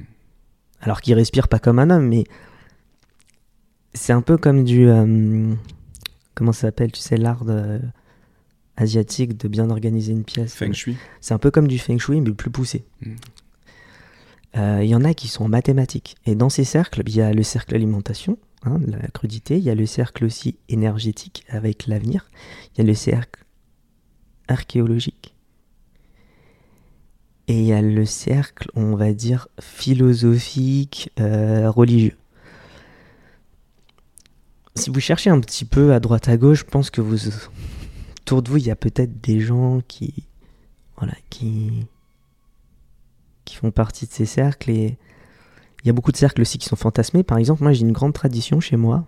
Je vous dirai pas la réponse, mais quand j'accueille quelqu'un chez moi, ou quand je vois quelqu'un pour la première fois et que c'est moi qui l'accueille, que ce soit chez moi ou dans un bureau, j'ai toujours une plume verte. Voilà, je vous en dirai pas plus. Vous pouvez chercher un petit peu ce que signifie le mot plume verte. Ce que c'est que le vert, qu'est-ce que c'est qu'une plume, pourquoi une plume d'ailleurs? Euh, certaines personnes en face de nous le comprennent. Et je vois tout de suite à qui j'ai affaire si le regard de la personne s'arrête sur cette plume verte. D'accord? C'est du non-dit, c'est du non-verbal, mais c'est de la compréhension. Et les personnes qui comprennent la plume verte, parfois vont me donner soit une pièce, par exemple de 50 centimes ou de 20 centimes,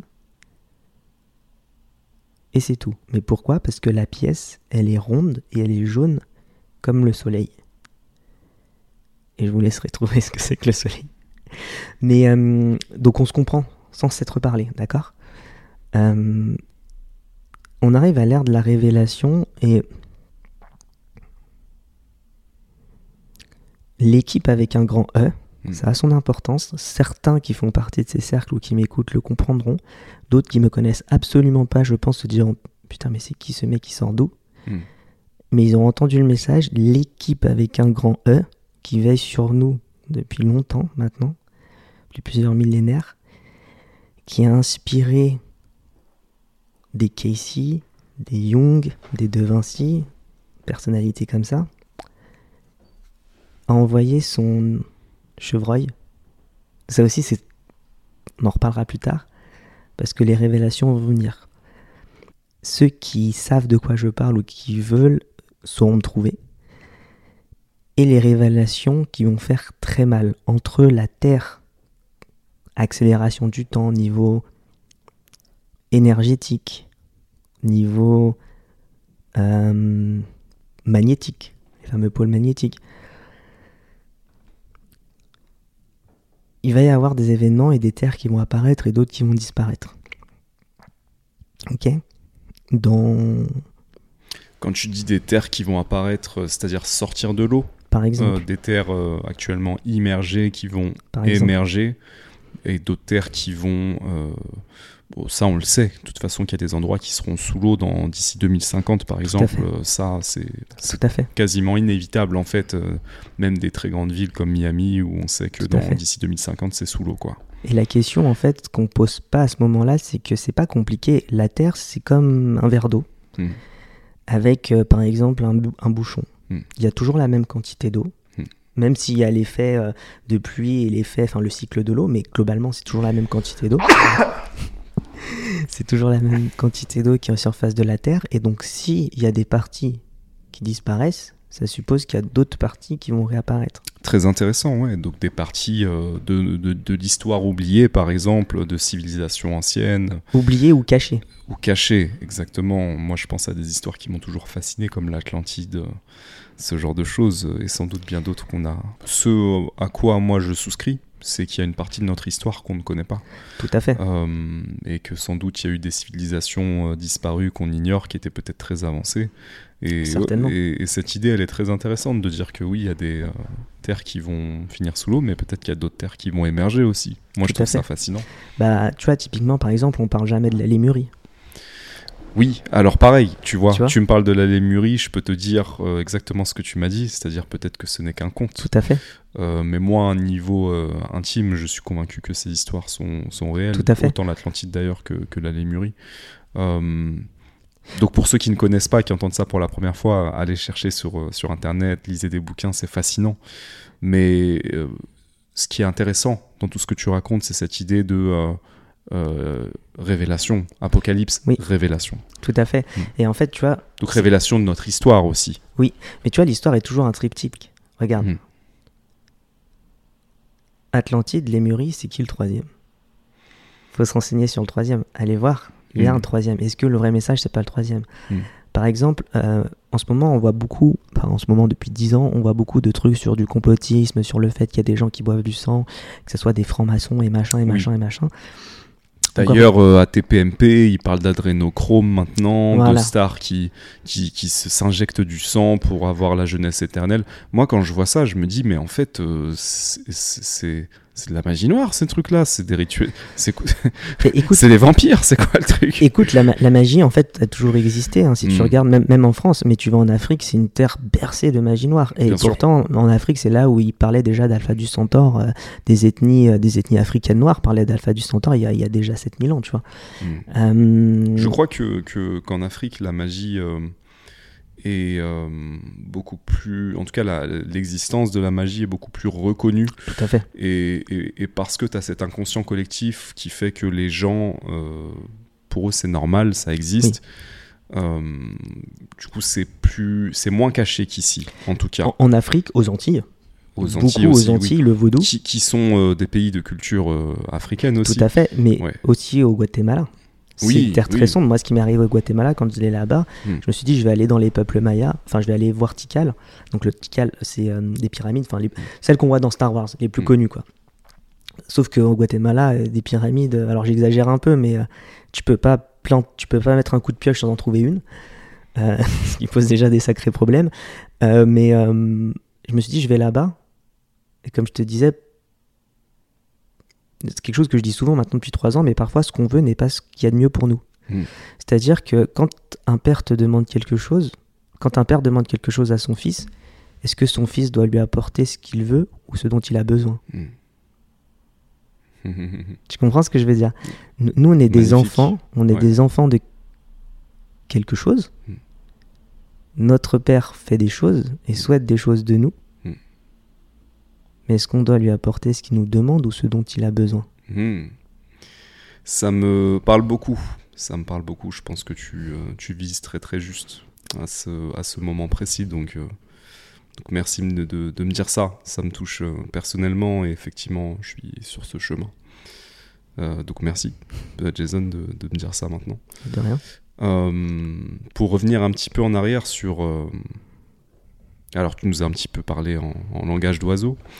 Euh, pareil, si vous ne savez pas ce que c'est que le- la langue des oiseaux, euh, renseignez-vous. J'ai pas fini par Ouais, rapport au, ouais. au voyage que je voulais faire au Guatemala. Oui. J'ai dit je vais là-bas, je vais là-bas, je vais là-bas. Bon, mes prêtres m'ont dit, quand j'ai fait mon truc, ils m'ont dit va pas là-bas parce qu'en fait t'es pas encore suffisamment fort pour y aller. Mm. Tu vas chercher une partie de toi-même que t'as laissée il y a longtemps. C'est pour ça que je voulais y aller. Bille en tête, j'y vais. En fait, j'y suis même pas allé parce que je me suis tombé et je me suis euh, ouvert le genou. Alors pas grave, hein, je T'as eu un accident au- avant d'aller au. je me suis fait blessure au genou. Hmm. Enfin, au Guatemala. Je Hmm. devais partir 4 jours après. Hmm. Bon, au final, je me guéris, je dis bah j'y vais quand même. Hmm. Et je me fais voler mon passeport. En gros, tous les éléments pour me dire surtout n'y va pas. Hmm. Mais vraiment, tout, tout, tout, tout, tout. Bon, j'ai compris, je suis resté en place du coup. Tu vois, comme moi, moi en fait, je fonctionne, il me faut mettre des claques. si, si- moi, tu me dis les choses, ça va pas, faut me taper, parce que si tu me tapes pas, je comprendrai pas. Yes. Et euh, bon, et voilà, en gros, c'est ce qui c'est ce qui s'est passé. Et je voulais finir avec le triptyque. On parle beaucoup parce que j'ai abordé ça tout à l'heure. On parle beaucoup des francs-maçons. Mm.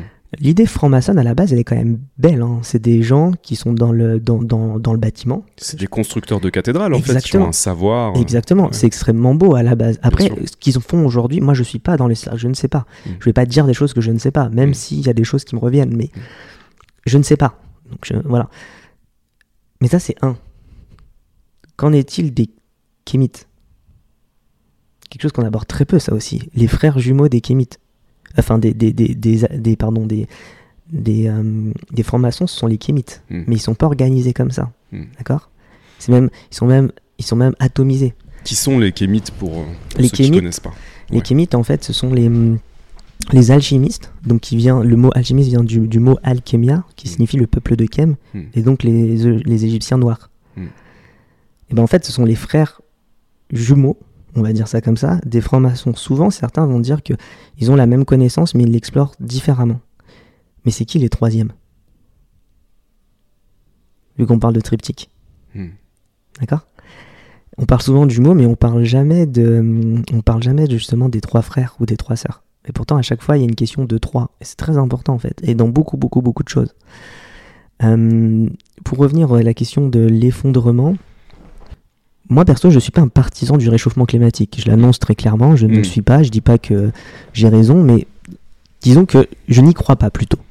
Bah, je fait, remets ça en doute, on va dire. En fait, euh, moi, j'ai pas suffisamment étudié le sujet pour avoir un avis dessus. Mm. Euh, ce qui est évident, c'est que la Terre se réchauffe. En fait, la question, c'est pas ça. La question, c'est est-ce que c'est causé par l'homme ou pas Exactement. Mais en réalité, la Terre se réchauffe, ça c'est indéniable. Et la Terre change. Mais la Terre a toujours, toujours changé. Et la. Terre a connu des périodes où elle était beaucoup plus chaude qu'aujourd'hui, où il y avait beaucoup plus de CO2 qu'aujourd'hui d'ailleurs, à l'époque des dinosaures par Mhm. exemple. Euh, et la Terre a connu des moments où elle était froide, il y a eu des périodes d'inondation, il y a eu des... Donc voilà, euh, moi je trouve que cette idée de dire qu'on est en train de détruire la planète, elle est stupide, parce que la planète, ça. elle a connu bien pire. En réalité, c'est nous-mêmes qu'on est en train de détruire. C'est ça. Euh, Mais- en, pensant qu'on est en dehors de la planète, qu'on est supérieur, alors qu'on est juste euh, tous euh, des morceaux de planète euh, qui sommes en train de, de, de- de vivre, d'être conscients, de marcher, de se déplacer, de se reproduire. voilà. Donc, euh, moi, sur le réchauffement climatique, je peux pas en dire plus parce que j'ai pas suffisamment étudié le sujet. Par contre, je dirais juste que pour moi, c'est pas suffisant de me dire dans les médias et à l'école, euh, il y a un consensus sur le fait qu'il y a un réchauffement climatique, euh, c'est très grave, il faut faire quelque chose. Pour moi, ce n'est pas suffisant. J'ai besoin d'étudier le truc en détail et je trouve ça euh, dommage que les gens qui disent ne pas être d'accord avec ça, les scientifiques par exemple, sont tout de suite insultés et mis au banc. Ça pour moi, c'est suspect. Ça me donne envie de les écouter eux beaucoup plus que les ça. autres. Donc, euh, Bah, merci. je t'ai- interrompu par rapport à ça, mais Merci Mourad parce que je faisais fausse route là-dessus. Effectivement, euh, c'est ce que tu as dit. Euh, je, je suis pas, c'est pas contre le réchauffement climatique. En fait, c'est un de quoi on parle parce qu'il se Oui. trouve que a priori les années 80 ça correspondait à une ère froide de la planète. Ouais. Donc si on dit bah voilà depuis ou depuis euh, 1800 ouais, ça réchauffe, mais est-ce que l'année 1800 est-ce que c'était anormalement froid? Voilà, il y a déjà la première chose. Mm. Effectivement, je suis, en fait j'ai la même vision que toi et je me suis mal exprimé. C'est pas une question de réchauffement, c'est est-ce que c'est lié à l'homme ou pas Mm. Est-ce que ça, ça justifie après toutes les dérives, euh, tout à fait. Ou- Ce qu'on veut nous imposer, voilà, toutes les dérives économiques. les euh, contrôles. euh, mettez les éoliennes, les machins, alors qu'on sait qu'une éolienne, ça rapporte rien au niveau économique, que c'est des cubes de béton qui Bien vont sûr. détruire nos, nos océans, parce que maintenant on veut carrément mettre dans nos océans. Bah, c'est stupide aussi les éoliennes, les moulins à vent, comme les appelle Charles Gave. Euh, parce que euh, ça demande beaucoup de minerais pour construire une éolienne. Oui, Et ce minerai-là, bah, il a une empreinte carbone euh, très très importante. Donc euh, il y a beaucoup de contradictions. tout à fait. Ouais. Sans parler des cubes de béton. Ouais. Parce qu'il faut faire le béton, et ensuite le béton, bah, c'est pas un... Je veux dire, c'est c'est pas des pommes. Hmm. Faut, faut, ça reste longtemps, il faut le détruire, comment on le détruit, etc., etc. Et sans parler après du rendement, c'est-à-dire que pour avoir un rendement similaire à une centrale nuclé- nucléaire pendant une heure, il faut je sais pas combien de milliers d'éoliennes qui tournent en plein régime avec un vent suffisant. Donc en fait, le genre de truc. euh, Ouais, tu peux pas, euh, de manière viable, on peut pas utiliser euh, l'énergie du vent pour, euh, pour créer de l'électricité. quoi. Le solaire, c'est plus crédible. Le nucléaire aussi, même s'il y a, il y a des, des vrais soucis qui sont liés à ça.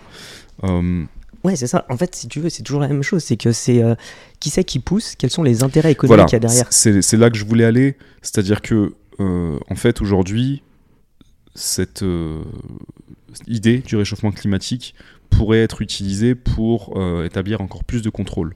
Et ça, Bah à une époque où euh, l'intelligence artificielle commence à émerger, intelligence artificielle plus on a une bonne excuse pour sauver la planète, on pourrait nous imposer beaucoup de choses en fait. C'est ça. Exactement. Avec aussi la question des monnaies banque centrale. Hmm. Et tu repoudres tout ça de ah bah tiens, euh, bah c'est le cas du. Alors il y a eu le pass numérique, mais maintenant c'est le cas du. euh, Passe livret. carbone, on parle du, parle du passe carbone C'est aussi. ça, et du livret de santé. C'est-à-dire pour votre bien, on va faire ci, on va faire ça. Ouais. Ok. L'idée est pas mal, c'est-à-dire se dire bah, quand tu vas chez les spécialistes, tu viens plus avec un dossier Mm. énorme de 500 feuilles et puis tu sais plus où t'as mis quelle radio, je sais pas quoi. L'idée est pas mal. Mais la question, c'est pas dans l'idée, dans l'outil lui-même, c'est ce qu'on va en faire et donc auprès de qui ça va tomber. Si c'est un État centralisé qui va dire bon, bah maintenant qu'on sait, on maîtrise votre monnaie, on connaît votre dossier médical sur le bout Mm. des doigts et euh, voilà. C'est un peu foutu. Et finalement, tu vois, Snowden, c'est ce qu'il disait quand il disait euh, euh, pour. euh, en fait, il avait cet arti- Enfin, c'est affligeant de voir ça. Le contrôle massif, en fait, c'est quelque chose qui a été mis en place par la NSA et il y a deux programmes. Ok, il y a un, il y a un programme. Alors, je me rappelle plus des noms par contre. Il y a un programme, c'est comme une grande, grande, grande base de données où en fait, un grand Google, tu cherches le mot, par exemple, euh, vol à l'arraché, et auras tous ceux qui ont un lien de près ou de loin avec à l'arraché. Euh, donc en fait, c'est une grande, grande, grande data. Et après, le fait d'avoir le droit d'observer tout le monde et de fliquer tout le monde, et ça vient avec le 11 septembre 2001.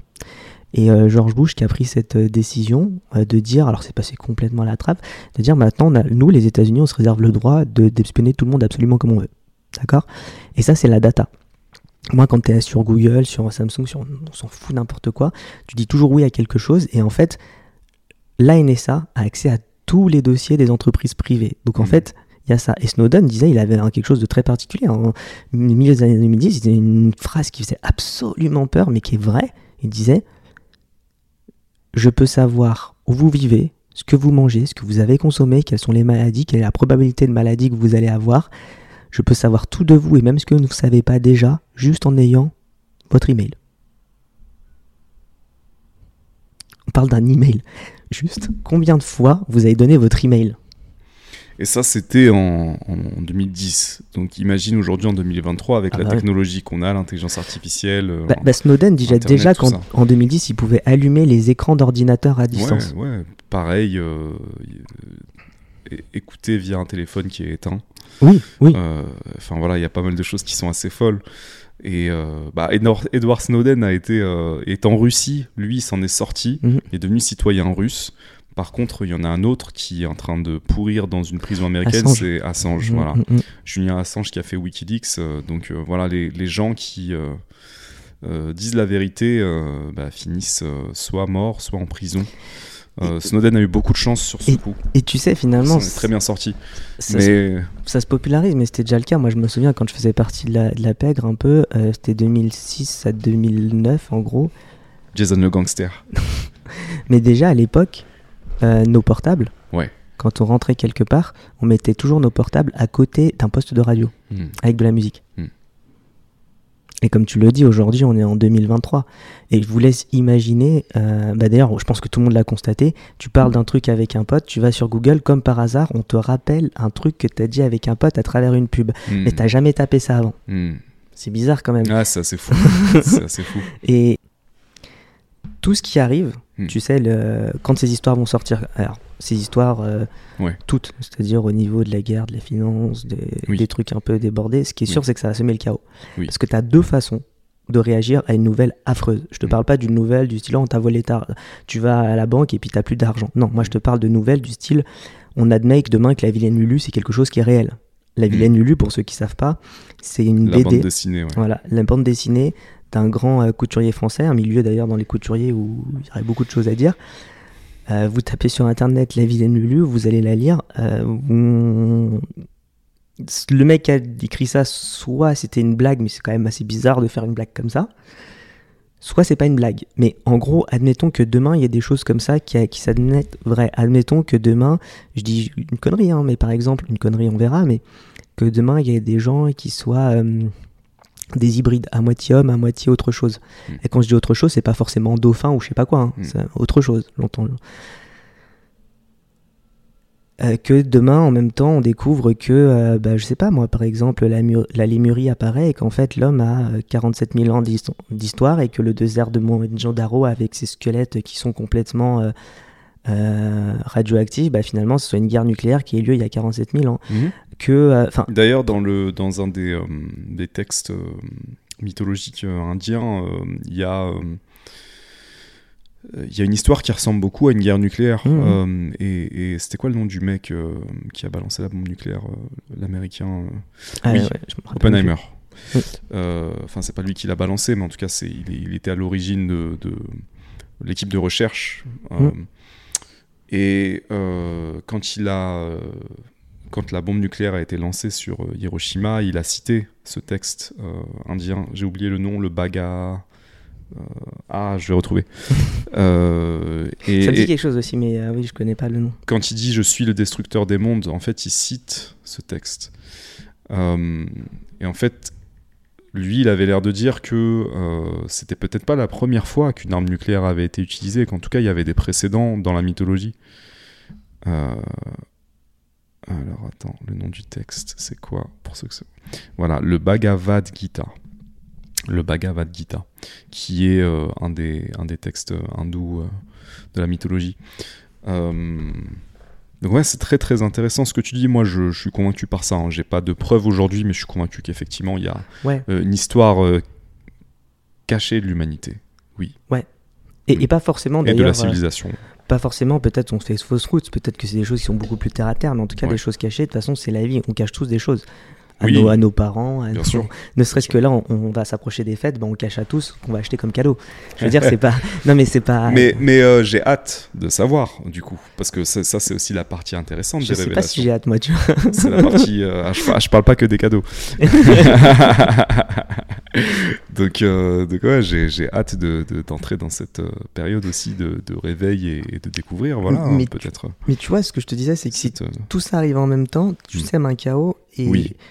bah, ce qui est sûr, c'est qu'il y a des gens qui vont se foutre en l'air. bien sûr. Il y en a d'autres qui vont sortir dans la rue pour tuer d'autres gens. Oui. Il y en a d'autres qui vont partir dans un nihilisme. euh, voilà. ouais. En gros, ça va faire un énorme chaos. Et en Mm. fait, le but de cet énorme chaos, c'est que ça va créer beaucoup d'énergie. Mm. Enfin, le but, la conséquence de ça, est qu'effectivement, autant d'énergie déployée au niveau, euh, au niveau historique, euh, Oui, ça a une conséquence. c'est énorme. Mm. Mais en tout cas, ce qui est sûr, c'est qu'il va y avoir un- une puissance qui va être libérée Hmm. et que tout le monde tend vers ça. Pourquoi est-ce que certains présidents ont dit mais ils sont machiavéliques, pourquoi ils font ça? Ou certains cercles euh, occultes, pourquoi ils font ça? Ben, En fait, la réponse, elle est peut-être là. C'est qu'en fait, ils savent ce qui va se passer. Hmm. Enfin, ils savent. Ils savent pas, mais ils croient en des choses et Hmm. ils savent que pour que cette chose en laquelle ils croient arrive, que ce soit bien ou mal, et ben, il faut une force et que cette force, tu, l'ex- tu, tu vas, tu vas la tirer du chaos. On a euh, récemment entendu dire euh, Macron, euh, la bête de l'événement est là. D'ailleurs, je sais plus de quoi il parlait. T'as- tu l'as entendu Oui, dire oui, ça oui, ou pas. La bête de l'événement là. Je sais plus c'était à quel propos. hein. J'ai vu cette euh, vidéo hors contexte, mais j'ai trouvé ça très intéressant. Le, choix des mots est quand même puissant. Enfin, je pense qu'il n'est pas ignorant euh, à ce point sur euh, l'eschatologie qui tourne autour de la bête. Ben ouais, le, le- la bête, ça va être le Léviathan pour certains. Hmm. La bête, ça peut être. euh,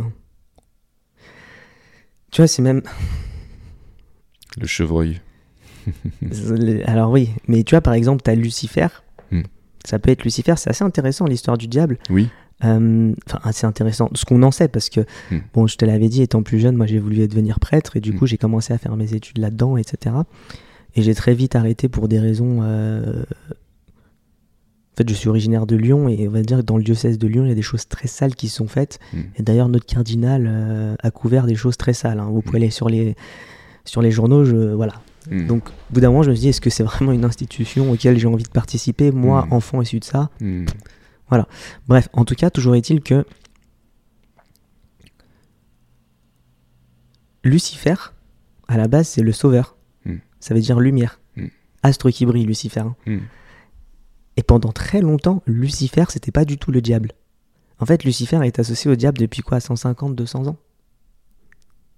Mais Lucifer, avant, c'était la bête. Ou pas, on sait pas en fait. Hmm. Euh, tout comme le diable, est-ce que le diable est le fils? Certains disent que le diable est le fils de Dieu au même titre que nous, mais c'est notre premier frère qui était le plus puissant et le plus beau des anges, des archanges, qui a été déchu parce qu'il a refusé de s'incliner devant le devant l'homme, fait d'argile et enfin plus faible que lui, quoi. Là aussi, on parle de bêtes, tu vois. Dans le, dans le côté euh, maya, on parle aussi beaucoup des bêtes. Alors, c'est.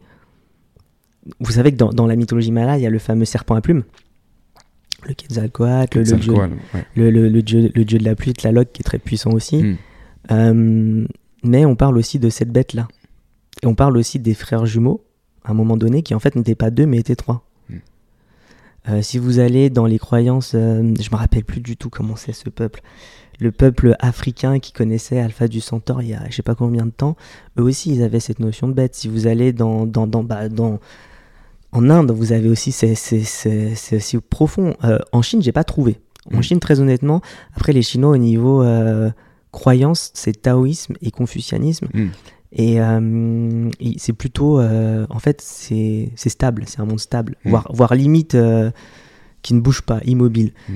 Mais j'ai pas trouvé ça. Par contre, ce que j'ai trouvé chez eux, c'est que euh, ils parlaient beaucoup des pyramides cachées, Mm. parce qu'il y a beaucoup de pyramides en Chine, mais on le sait pas. Enfin, on le sait pas. Ça commence à se savoir maintenant. Mhm. Si vous cherchez un peu sur internet, je crois que c'est l'un des pays où il y a le plus de pyramides au monde, en fait, Mm. bien plus qu'en Égypte ou, euh, ou même au, au Gua- au Guatemala, quoi. Ce qui est sûr, c'est que cette bête-là revient souvent. Hmm. Maintenant, je suis incapable de dire si cette bête-là, c'est entre guillemets le mal ou le bien, mais la notion de bête est toujours là. Et quand on va. Tu parlais de Macron qui était là et qui, qui parle de la bête, effectivement, il avait un regard qui était complètement euh, halluciné, hallucinant, on a l'impression qu'il avait peur même. Mais il y a un autre, il y a- un autre message, moi, qui, enfin, un autre dirigeant qui m'a absolument fait peur et qui est sorti de son contexte, c'est quand Madame Lagarde, euh, après la crise de 2008, ouais, c'était en, je vais pas dire de peut-être en 2009, 2010, 2012, je me rappelle plus, mais elle avait fait des mathématiques. Donc on a quand même une grande dirigeante, plus américaine que française en réalité, parce que voilà, qui au congrès, au rassemblement de dirigeants financiers les plus hauts du monde, donc des directeurs de banque centrale, est là et commence à nous faire un cours de numérologie. C'est lunaire en fait. Hmm. Et c'est marrant parce que dans les médias, on va nous faire croire que ceux qui font de la numérologie ou ceux qui s'intéressent à la radiesthésie ou ceux qui écoutent euh, bah, Mourad et Jason parler sont Mm. des illuminés du cerveau Mhm. parce qu'en fait, ils croient en des trucs qui n'existent pas. Mm. Mais là, on a quand même une dirigeante qui va nous sortir de la numérologie et ça choque personne. Mm. Et tapez sur internet, euh, la vidéo est peut-être sur YouTube, si vous ne la trouvez pas sur YouTube, vous la trouverez peut-être sur Odyssée, vous tapez Christine Lagarde, numérologie, elle est droite, elle dit, elle, a- elle annonce, les- enfin, elle compte les nombres, elle fait ça plus ça, ça fait ça, ça nous amène à telle année, qui fera ci, qui fera ça. qui- Je crois rêver, quoi. Mm. Vous avez un président qui vous annonce ça après avec euh, la bête, enfin un président ou un pantin, on sait plus. Ouais, il y a pas mal de, de choses qui, qui effectivement. euh, Après, tu as dirigeant et dirigeant, tu vois, par exemple, mm. un dirigeant, moi, que, que je suivais beaucoup, et encore une fois, nous, on parle souvent dans les sphères complotistes, on parle de, euh, tu sais, les Bill Gates, les machins, les trucs. Encore une fois, moi, je, je dis pas qu'ils ont tort, je dis pas qu'ils ont raison, je, je connais pas ces personnes-là, donc, euh, mais je pense que le co- néocomplotisme tel qu'il se développe depuis euh, la Covid, en fait, c'est, je pense qu'il y a beaucoup aussi de, de trolls qui font tout ça pour décrédibiliser un mouvement de gens qui réfléchissent, pour nous faire passer pour des, pour des, bonnes, pour, ouais, pour des, pour des bonnets d'âne, tu vois. Tout à fait. Euh, mais par contre, il y a des dirigeants vraiment plus occultes que peu de monde connaît. Par exemple, euh, un dirigeant qui est mort il y a 3-4 ans, euh, et quand il est mort, il y avait tous les dirigeants de la planète qui étaient à son enterrement, alors que c'est quelqu'un pas du tout, du tout, du tout connu. C'est Peter Sutherland. Hmm. C'était le président de Goldman Sachs International. Hmm. Pourquoi, quand un mec comme ça meurt, t'as tous les présidents de la planète, tous les grands PDG d'entreprise, tout, enfin, en gros, tout le gratin qui vient. Mhm, mhm. Et si on fait des recherches un peu sur Peter Sutherland, maintenant qui est, qui est décédé, bah, vous vous rendez compte, c'était pas quelqu'un de. Enfin. C'était loin d'être Joe Clodo, quoi. Ouais. Il, avait, des bras très longs, il, rentrait avait énormément de pouvoir, bien sûr. Non, ça, je, je- je te rejoins sur ça. Je pense qu'il y a des gens. euh, Je pense que les gens les plus influents du monde se- ne sont pas connus, en fait. C'est ça. Euh, ouais, complètement. Et je voulais te dire, euh, Jason, euh, puisqu'on a beaucoup parlé d'effondrement et, et de ces moments difficiles qui arrivent, euh, comment tu prépares ça, toi? Alors moi, j'ai une bouteille de image, une, bonne, une bonne bouteille de rhum. Moi, j'ai une image euh, qui, qui revient tout le temps, et c'est pour ça que je suis euh, quand même assez serein, malgré ce que je ressens et ce que j'ai partagé aujourd'hui, et ce que tu partages aussi. Moi, j'ai une image qui, qui me, me vient en boucle, en boucle. Tu sais quoi? C'est une image toute simple. C'est euh, une image d'une graine dans de la terre. En fait, ça poussera toujours. Et ça donnera toujours des fruits. Parce qu'en fait, la terre, euh, elle s'en fiche euh, Tout à fait. de à quel point nous, on est en train de... Enfin, elle s'en fiche. Elle, elle, sans doute, euh, elle est affectée. Elle nous affecte aussi à un niveau énergétique. Et, et nous sommes issus de la terre. Comme je le disais tout à l'heure. Mais en tout cas, la graine donnera toujours des fruits. Et, et, crise économique, crise financière, guerre ou pas, à moins de vraiment euh, y aller très fort pour, euh, pour polluer la planète à un niveau, en tout cas on n'y est jamais arrivé, on n'y est pas encore. J'ai cette image qui me revient de une graine que tu plantes et qui donnera toujours des fruits et qu'en fait euh, ça va aller. Et je sais que toi c'est aussi, euh, je sais que ça te parle parce que toi euh, c'est aussi le mode de vie que tu as, c'est-à-dire que euh, tu as une maison, tu as un jardin, tu cultives, tu, tu, tu vis en autonomie Mm, Donc, en quasi- fait, euh, quasiment. Quasiment, ouais. Donc, euh, en tout cas, il y a un réseau aussi localement où tu partages avec des gens, il y a une communauté, vous vous faites confiance. Donc, euh, est-ce que c'est euh, toi ta manière de te préparer Est-ce que tu aurais d'autres Ouais, ouais, ouais. d'autres axes à donner pour les gens qui souscrivent un petit peu à, à ce qu'on vient de dire? Ouais, alors. Moi, ce qui m'a beaucoup parlé, que tu as dit tout à l'heure aussi, c'est vous allez vous rassembler, on va se rassembler. Et ça, ça me parle beaucoup aussi parce que c'est quelque chose que de plus en plus euh, je ressens le besoin de faire. Ouais. Voilà. Euh, alors en fait, moi je suis comme toi, c'est-à-dire je suis pas, je suis pas quelqu'un de pessimiste, on va tous crever et voilà. Ouais. Même si on m'a dit des choses, et encore une fois, je suis inconfortable avec ça, je le transmets. Euh, je suis pessimiste à court terme. Hmm. Court terme, c'est peut-être dans 20 ans, hein, mais en tout cas, je suis pas genre, il y ça. aura plus jamais rien sur Je te Terre. rejoins, je te rejoins sur ça. Et, et du coup, je veux. C'est pour ça que je m'intéresse à la, au fait, au collapse, Hmm. au grand collapse. Je m'y intéresse, mais je suis pas non plus comme tous ces gens qui vont faire leur beurre dessus. Achetez-moi ci, achetez-moi ça, Hmm. parce que et puis voilà, et qui s'en mettent dans les poches derrière. D'ailleurs, moi, ma relation à l'argent est tellement particulière. Tu, tu le sais un petit peu, mais Hmm. et je pense pas qu'elle soit d'ailleurs si saine que ça en réalité, mais comme quoi je fais aussi mon autocritique, mais elle est particulière. Euh, c'est en ça que je te dis, tu parles de la graine, et moi je suis tout à fait d'accord avec toi. Et c'est en ça que je te dis que mon. qu'en fait, ça va contre le wokisme. Hmm. Et que je te disais, le wokisme, c'est la négation de la nature. C'est que la nature, elle est telle qu'elle est, point barre. Qu'on soit là ou pas, qu'on se foute sur la gueule, qu'on parle de Hmm. finance ou je sais pas quoi. La planète a évolué sans finance, sans ultra-finance, sans finance pendant des milliards d'années. Elle en a rien à péter, d'accord? Hmm. euh, je vais même aller plus loin, être volontairement sale et crade, mais même les réseaux qui, moi, m'ont pris, m'ont violé et m'ont vendu, Mm. euh, ils en ont la Terre sera toujours là, elle en a rien à péter. Mm. Enfin, donc, c'est notre mère, Mm. c'est notre fameuse mère, on vit dessus, elle nous, elle nous donne naissance, enfin, elle nous donne ce corps et elle Ouais. récupère ce corps après. Tout à fait. Elle nous nourrit. Ouais, c'est ça, elle nous nourrit. Euh, donc on doit un minimum la respecter euh, dans ce qu'elle est et dans son incroyable puissance par rapport à nous. Parce qu'on a beau faire des lignes de code, faire 100 000 pompes, on est des nains et on Mm. sera toujours des nains, même tous les hommes et toute Mm. la technologie, même l'intelligence artificielle mis bout à bout. On sera toujours des nains par rapport à la planète en fait. Une éruption volcanique et c'est terminé. hein. Oui, mais c'est exactement ça. Parce que l'énergie, elle vient d'où pour alimenter l'IA De la Terre? Mm. En fait, tout simplement. Donc au final, pour moi, on, on doit rester à notre place. Euh, comme je te l'ai dit, moi j'accueille depuis un an, les, ouais, un an les gens comme toi, avec qui j'ai un très grand lien, euh, on va dire émotionnel et, et énergétique. Je les accueille volontiers chez moi Mm. parce que j'aime bien leur montrer ce que j'ai fait. Je Mm. pense pas avoir raison, je pense pas. Je pense que j'ai fait plein d'erreurs d'ailleurs là-bas, mais euh, je leur montre ce que j'ai réussi à faire et qu'en fait c'est possible dans un monde ultra matérialiste avec, euh, avec euh, un monde très individualiste euh, de faire différemment et de prévoir le pire. Mm. Euh, nous, notre devise dans notre famille, c'est bien faire et laisser dire. Une vieille famille française.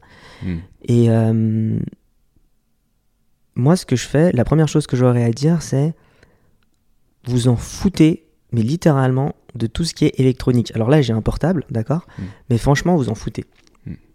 Parce que demain, si c'est la grosse panique, mais je vous parle vraiment de, de la grosse merde, hein, c'est-à-dire euh, les centrales nucléaires qui pètent, on est envahi par je sais pas quoi, il y a un astéroïde qui se crache, il y a la montée des eaux, je vous parle vraiment du truc affreux. À ce moment-là, vous en aurez rien à péter de votre portable et de votre ordinateur. Le truc, ça va être où est-ce que je m'abrite, où est-ce que je bouffe et où est-ce que je bois Mm. et où est-ce que je me tiens chaud. D'accord? Parce qu'il est très, très, très, très, très probable que là, on va vers une, période chaude, mais aussi une période froide. On sait pas. Ça se trouve, la période chaude, là, ça se réchauffe, mais ça se réchauffe pendant 10 ans, et dans, dans 10 ans, bam Mm. Grosse période froide. Je sais pas, moi, je suis pas. Enfin, j'étudie pas, la, j'étudie pas, je suis pas climatologue, je sais pas, peut-être, hein, mais. Donc, qu'est-ce qui se passe si jamais il fait très froid d'un coup? Mm. Moi, tout ce que j'ai à vous dire, c'est. L'électronique, vous en foutez parce que vous vivez avec le soleil. Le soleil, il n'a pas prévu de partir avant au moins 2 milliards d'années, d'accord? Ça nous laisse un peu le temps. Donc on fera comment ben, On fera comme les hommes des cavernes, à la base, ils faisaient comment ben, Ils vivaient avec le soleil. Donc au final, l'énergie, même l'éclairage, vous vous en foutez. Par contre, vous avez besoin d'avoir chaud. D'accord? Et de faire cuire votre alimentation si vous mangez cuit. Moi, je mange cru, donc c'est complètement différent. Mais si vous mangez, si vous mangez cuit, ok. Et bah dans ce cas, à l'ancienne, du bois. La valeur du bois, chez, chez les nobles, on disait souvent, lors de crise, il y a trois choses que vous prenez, c'est les bijoux de famille, l'art et les titres de propriété. Les bijoux de famille, parce qu'en fait, c'est divisible. Ce sont des bagues, des machins, des trucs. L'art, parce qu'en fait, l'art, contrairement à ce qu'on pense, ça pousse aussi à la réflexion. Et les titres de propriété, parce qu'en fait, à l'époque de la noblesse, les titres de propriété, c'était des forêts, des, des, des, des fermes, des forêts, bien sûr, des châteaux, mais surtout, en fait, du foncier. T'as as des paysans avec des terres qui rapportent du blé et puis surtout du bois, d'accord? Le bois, le bois, le bois. Parce qu'avec le bois, on peut faire beaucoup de choses. Avec un bois, vous pouvez faire un lit, vous pouvez faire euh, des toilettes. Moi, j'étais scout, vous pouvez faire des toilettes avec. Avec du bois, vous pouvez faire de la sciure de bois pour faire des Mm. toilettes sèches. Vous pouvez faire plein de choses avec le bois, une table et tout, tout ce que vous voulez. Donc du bois et surtout, vous pouvez vous chauffer Mm. avec du bois. Donc un poêle, ça coûte, euh, il y en a à tous les prix, mais je pense qu'en achetant un poêle à 2000 euros, en faisant une petite cheminée, vous... C'est con, mais je pense que voilà, vous avez de l'énergie en illimité. Pas forcément bon marché, parce que le bois va augmenter, mais vous avez toujours de l'énergie. Mm. Parce que vous avez de l'électricité, bah, les centrales euh, coupent. Vous faites quoi? Avec vos trois panneaux solaires? Mm. Voilà. Donc le bois, le bois, le bois. Ce qui ramène à la notion de la terre. Un lopin de terre pour savoir euh, se nourrir, faire pousser des carottes. Aujourd'hui, qui sait faire pousser des carottes? C'est con hein, ce que je dis, mais vraiment.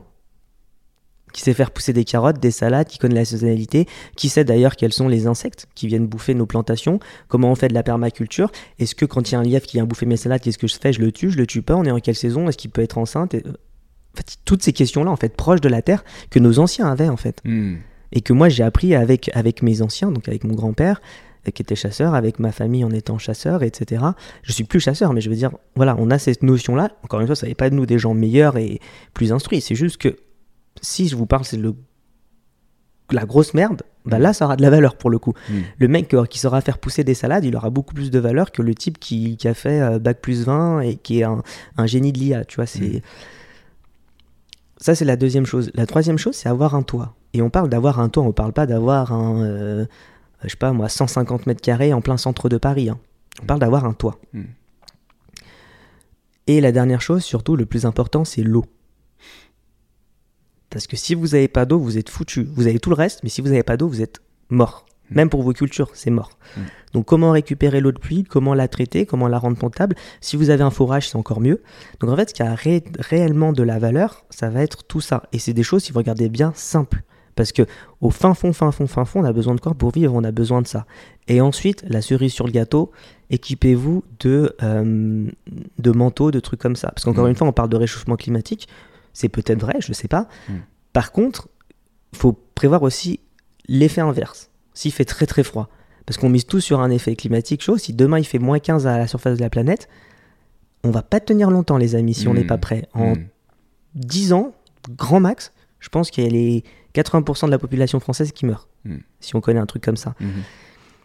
Et dernière chose, mais qui me paraît évident, c'est quitter les villes. Euh, alors je dis pas quitter les villes, genre barrez-vous, euh, c'est cataclysme, etc. Euh, ayez un petit lopin de terre, par exemple. Achetez un lopin de terre, je sais pas moi, dans l'Ardèche, au hasard, par exemple, parce que là-bas il y a des gorges. Euh, dans, dans le 21, au Côte d'Or. Ça coûte pas très cher. Vous construisez, et vraiment, vous construisez votre petite cabane. Encore une fois, on parle d'une cabane, on parle pas d'un 500 mètres carrés. hein. Mm. Je veux dire, 25 mètres carrés, même si vous avez une famille, en- je vous parle en moment de grosse, grosse crise, vous serez bien à l'intérieur. Mm. Vous pouvez faire une petite cheminée, vous achetez un petit lopin de terre avec un peu de bois à côté. Chaque année, vous allez couper votre bois, vous le stockez. Si vous n'avez pas de chance, il y aura des malins qui vont venir le voler. Mais voilà, globalement, vous êtes bon et vous trouvez des, des- des- des points, des points d'eau. Euh, rendre de l'eau potable, c'est possible. D'accord Euh, Soit euh, à la mano avec une bonne vieille allumette et en faisant bouillir de l'eau, soit avec, au matin, tu as une gourde. comment ça s'appelle cette, Une gourde qui rend l'eau potable. Bref, si vous tapez sur internet eau, euh, euh, gourde pour rendre eau potable, c'est une marque euh, belge, je crois, Hmm. ou canadienne, je sais plus. En tout cas, il y a des outils qui te permettent de, y a de- des outils. de rendre l'eau potable. Alors, c'est un petit billet, Ouais. mais vous serez C'est content. un investissement, mais effectivement. C'est ouais. ça. Autre chose, et pourquoi je vous dis de quitter les villes, c'est parce que ça, c'est quelque chose dont personne ne parle. Alors, c'est pas la partie la plus glamour, Hmm. mais quand on me l'a posé, franchement, je face à un truc. Là, on est dans Paris, d'accord? Ouais. Imaginons demain, panne d'eau, panne d'électricité. Donc, je te parle même pas de guerre, etc., hein, ni même Hmm. de chute de météorites. À ton avis, combien de temps il va se passer avant que tout Paris soit dans, euh, au- dans, un, dans, dans une galère euh, hygiénique? Hmm. Une galère hygiénique. Ah ouais. Pff, 24 heures. Eh ben, c'est un peu plus, mais on est dans les clous. Pour une raison toute conne. Hmm. C'est qu'en fait, on vit dans des immeubles, d'accord Hmm. Donc on pense à tout, à l'eau, l'électricité, le machin, mais il y a un truc auquel on pense pas. C'est l'évacuation des déchets et surtout les toilettes. Hmm. Dans une famille, ok, vous êtes quatre, ou vous êtes en coloc, etc. Et essayez, mais juste essayez, hein, pour rigoler, de pas tirer la chasse d'eau pendant une journée, à quatre. Hmm. Les- et imaginez maintenant à l'échelle d'une ville, Hmm. dans un immeuble où il y a peut-être, je sais pas, 50 appartements, et c'est rapide en fait, il y a souvent des immeubles où- ou même 10 appartements. Imaginez un peu la galère, l'hygiène, Hmm. les champignons, Hmm. parce que qui dit pas de chasse d'eau, dit pas d'eau. Oui, alors on peut, on peut rigoler, ouais, j'achète des bouteilles d'eau. Oui, oui, ok, mais ça va durer combien de temps les bouteilles d'eau? Même si vous avez, vous avez acheté euh, 500 packs de bouteilles d'eau, déjà, il faut les stocker. Mais ça va vous durer combien de temps Un mois à tout casser ça, pas, genre, ça dure pas si longtemps que ça. Par contre, si vous êtes en campagne, bah faire vos besoins, creusez un trou, comme Mm. les chats à l'ancienne. Mm. Vous utilisez même pas d'eau. Mhm, c'est vrai. Bah, juste ça, c'est con, mais imaginez une ville comme au Moyen-Âge sans évacuation, mais ça va vite devenir la guerre. Au niveau de l'hygiène, ça va être Mm. insupportable et les maladies vont proliférer. Et Mm. l'odeur, je vous explique même pas. Ouais, et puis euh, sans eau et sans électricité, je pense que très rapidement, euh, ça partira en couille.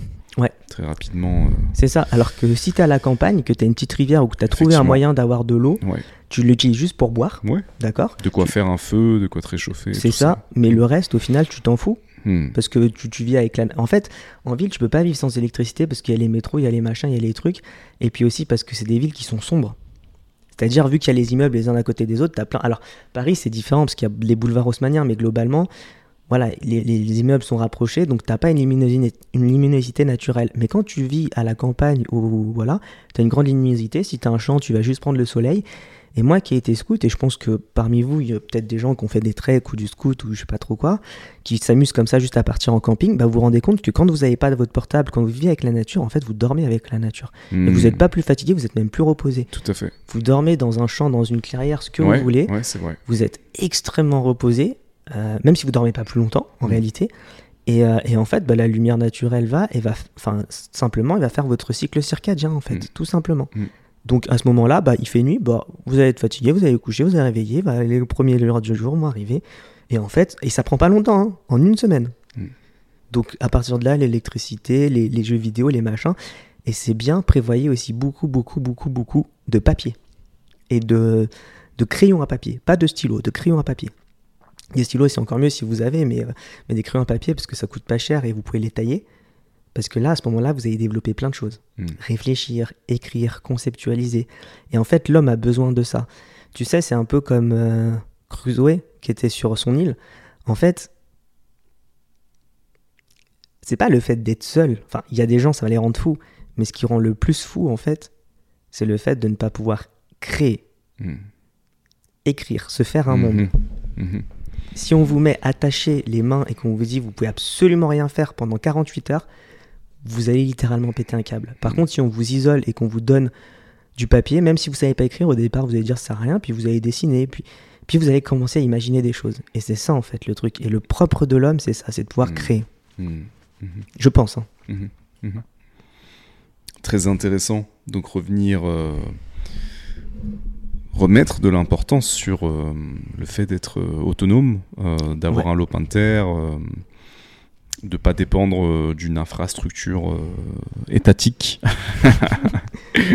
Autonome et minimali- minimaliste aussi. Euh, revenir à l'essentiel. C'est ça. proche de la nature aussi. Je pense que ça va parler à beaucoup de gens et je pense que de plus en plus de gens aussi justement préparent, Oui. euh, même s'ils ne vivent pas euh, qu'à 100% du temps euh, à la campagne, en tout cas leur, leur petit lopin de terre, leur, leur endroit, effectivement, il y a des choses qui s'organisent.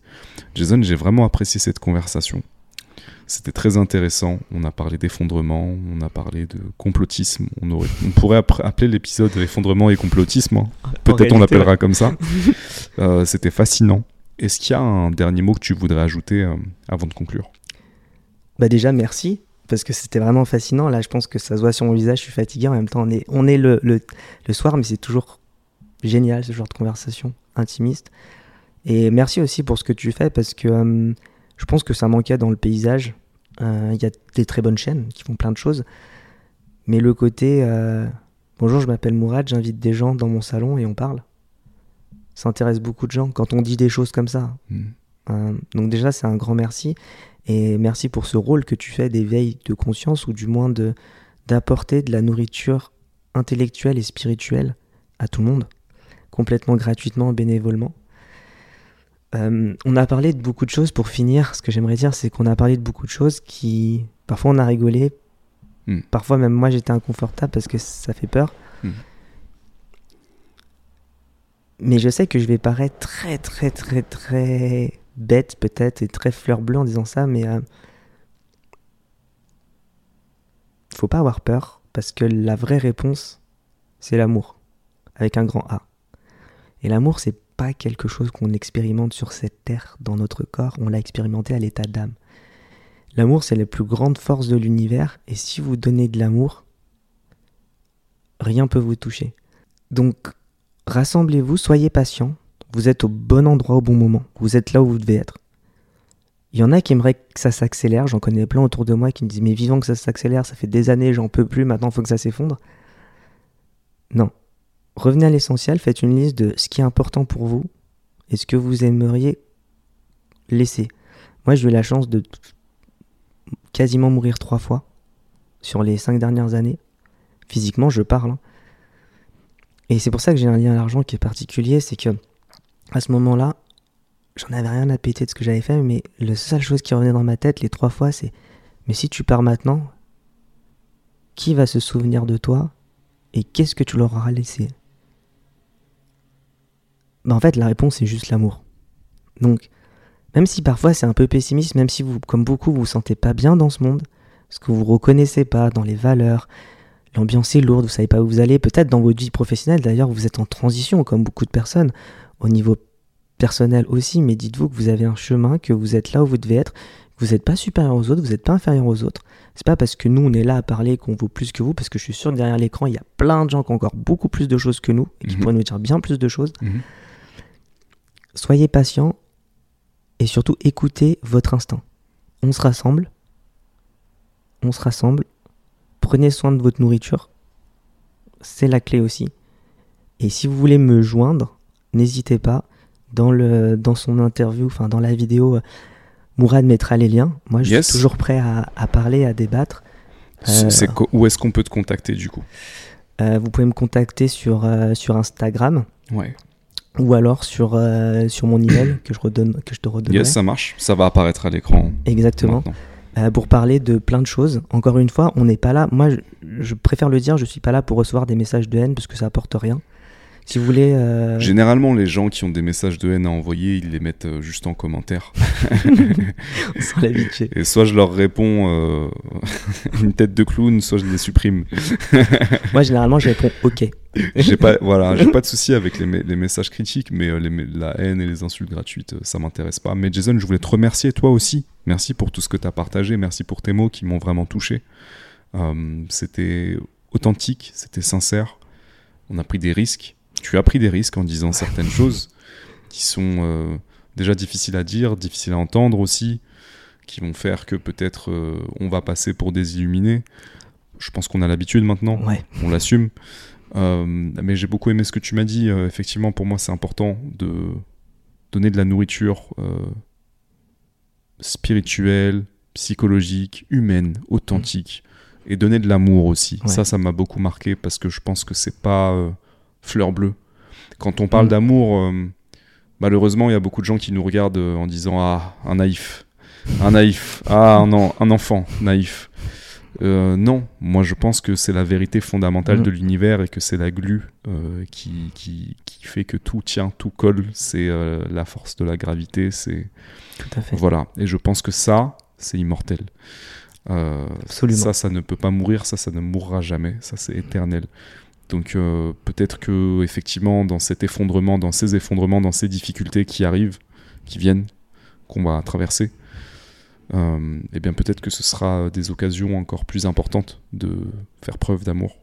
Chacun à sa manière. Tout à fait. On ne parle pas que d'amour euh, euh, dans une relation amoureuse. On parle de l'amour avec un grand A, comme tu le disais très bien, au sens large.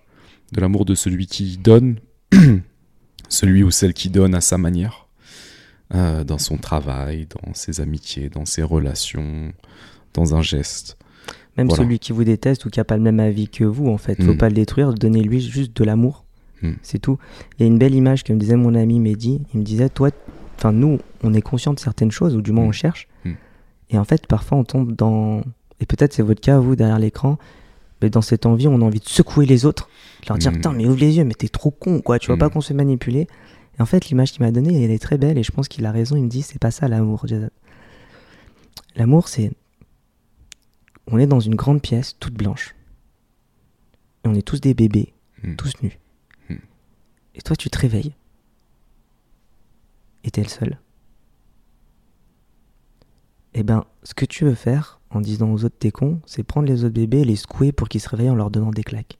Alors que le vrai amour, c'est juste de les regarder, faire leur choix, s'éteindre, mais les comprendre et les soutenir. Je pense que ça, c'est un super message pour, le- pour la fin.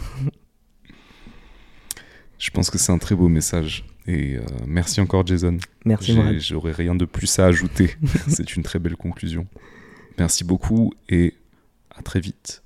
C'est grave open si tu veux en refaire. Avec plaisir, je Peut-être que reviendrai. ce sera le premier d'une longue série. Yes.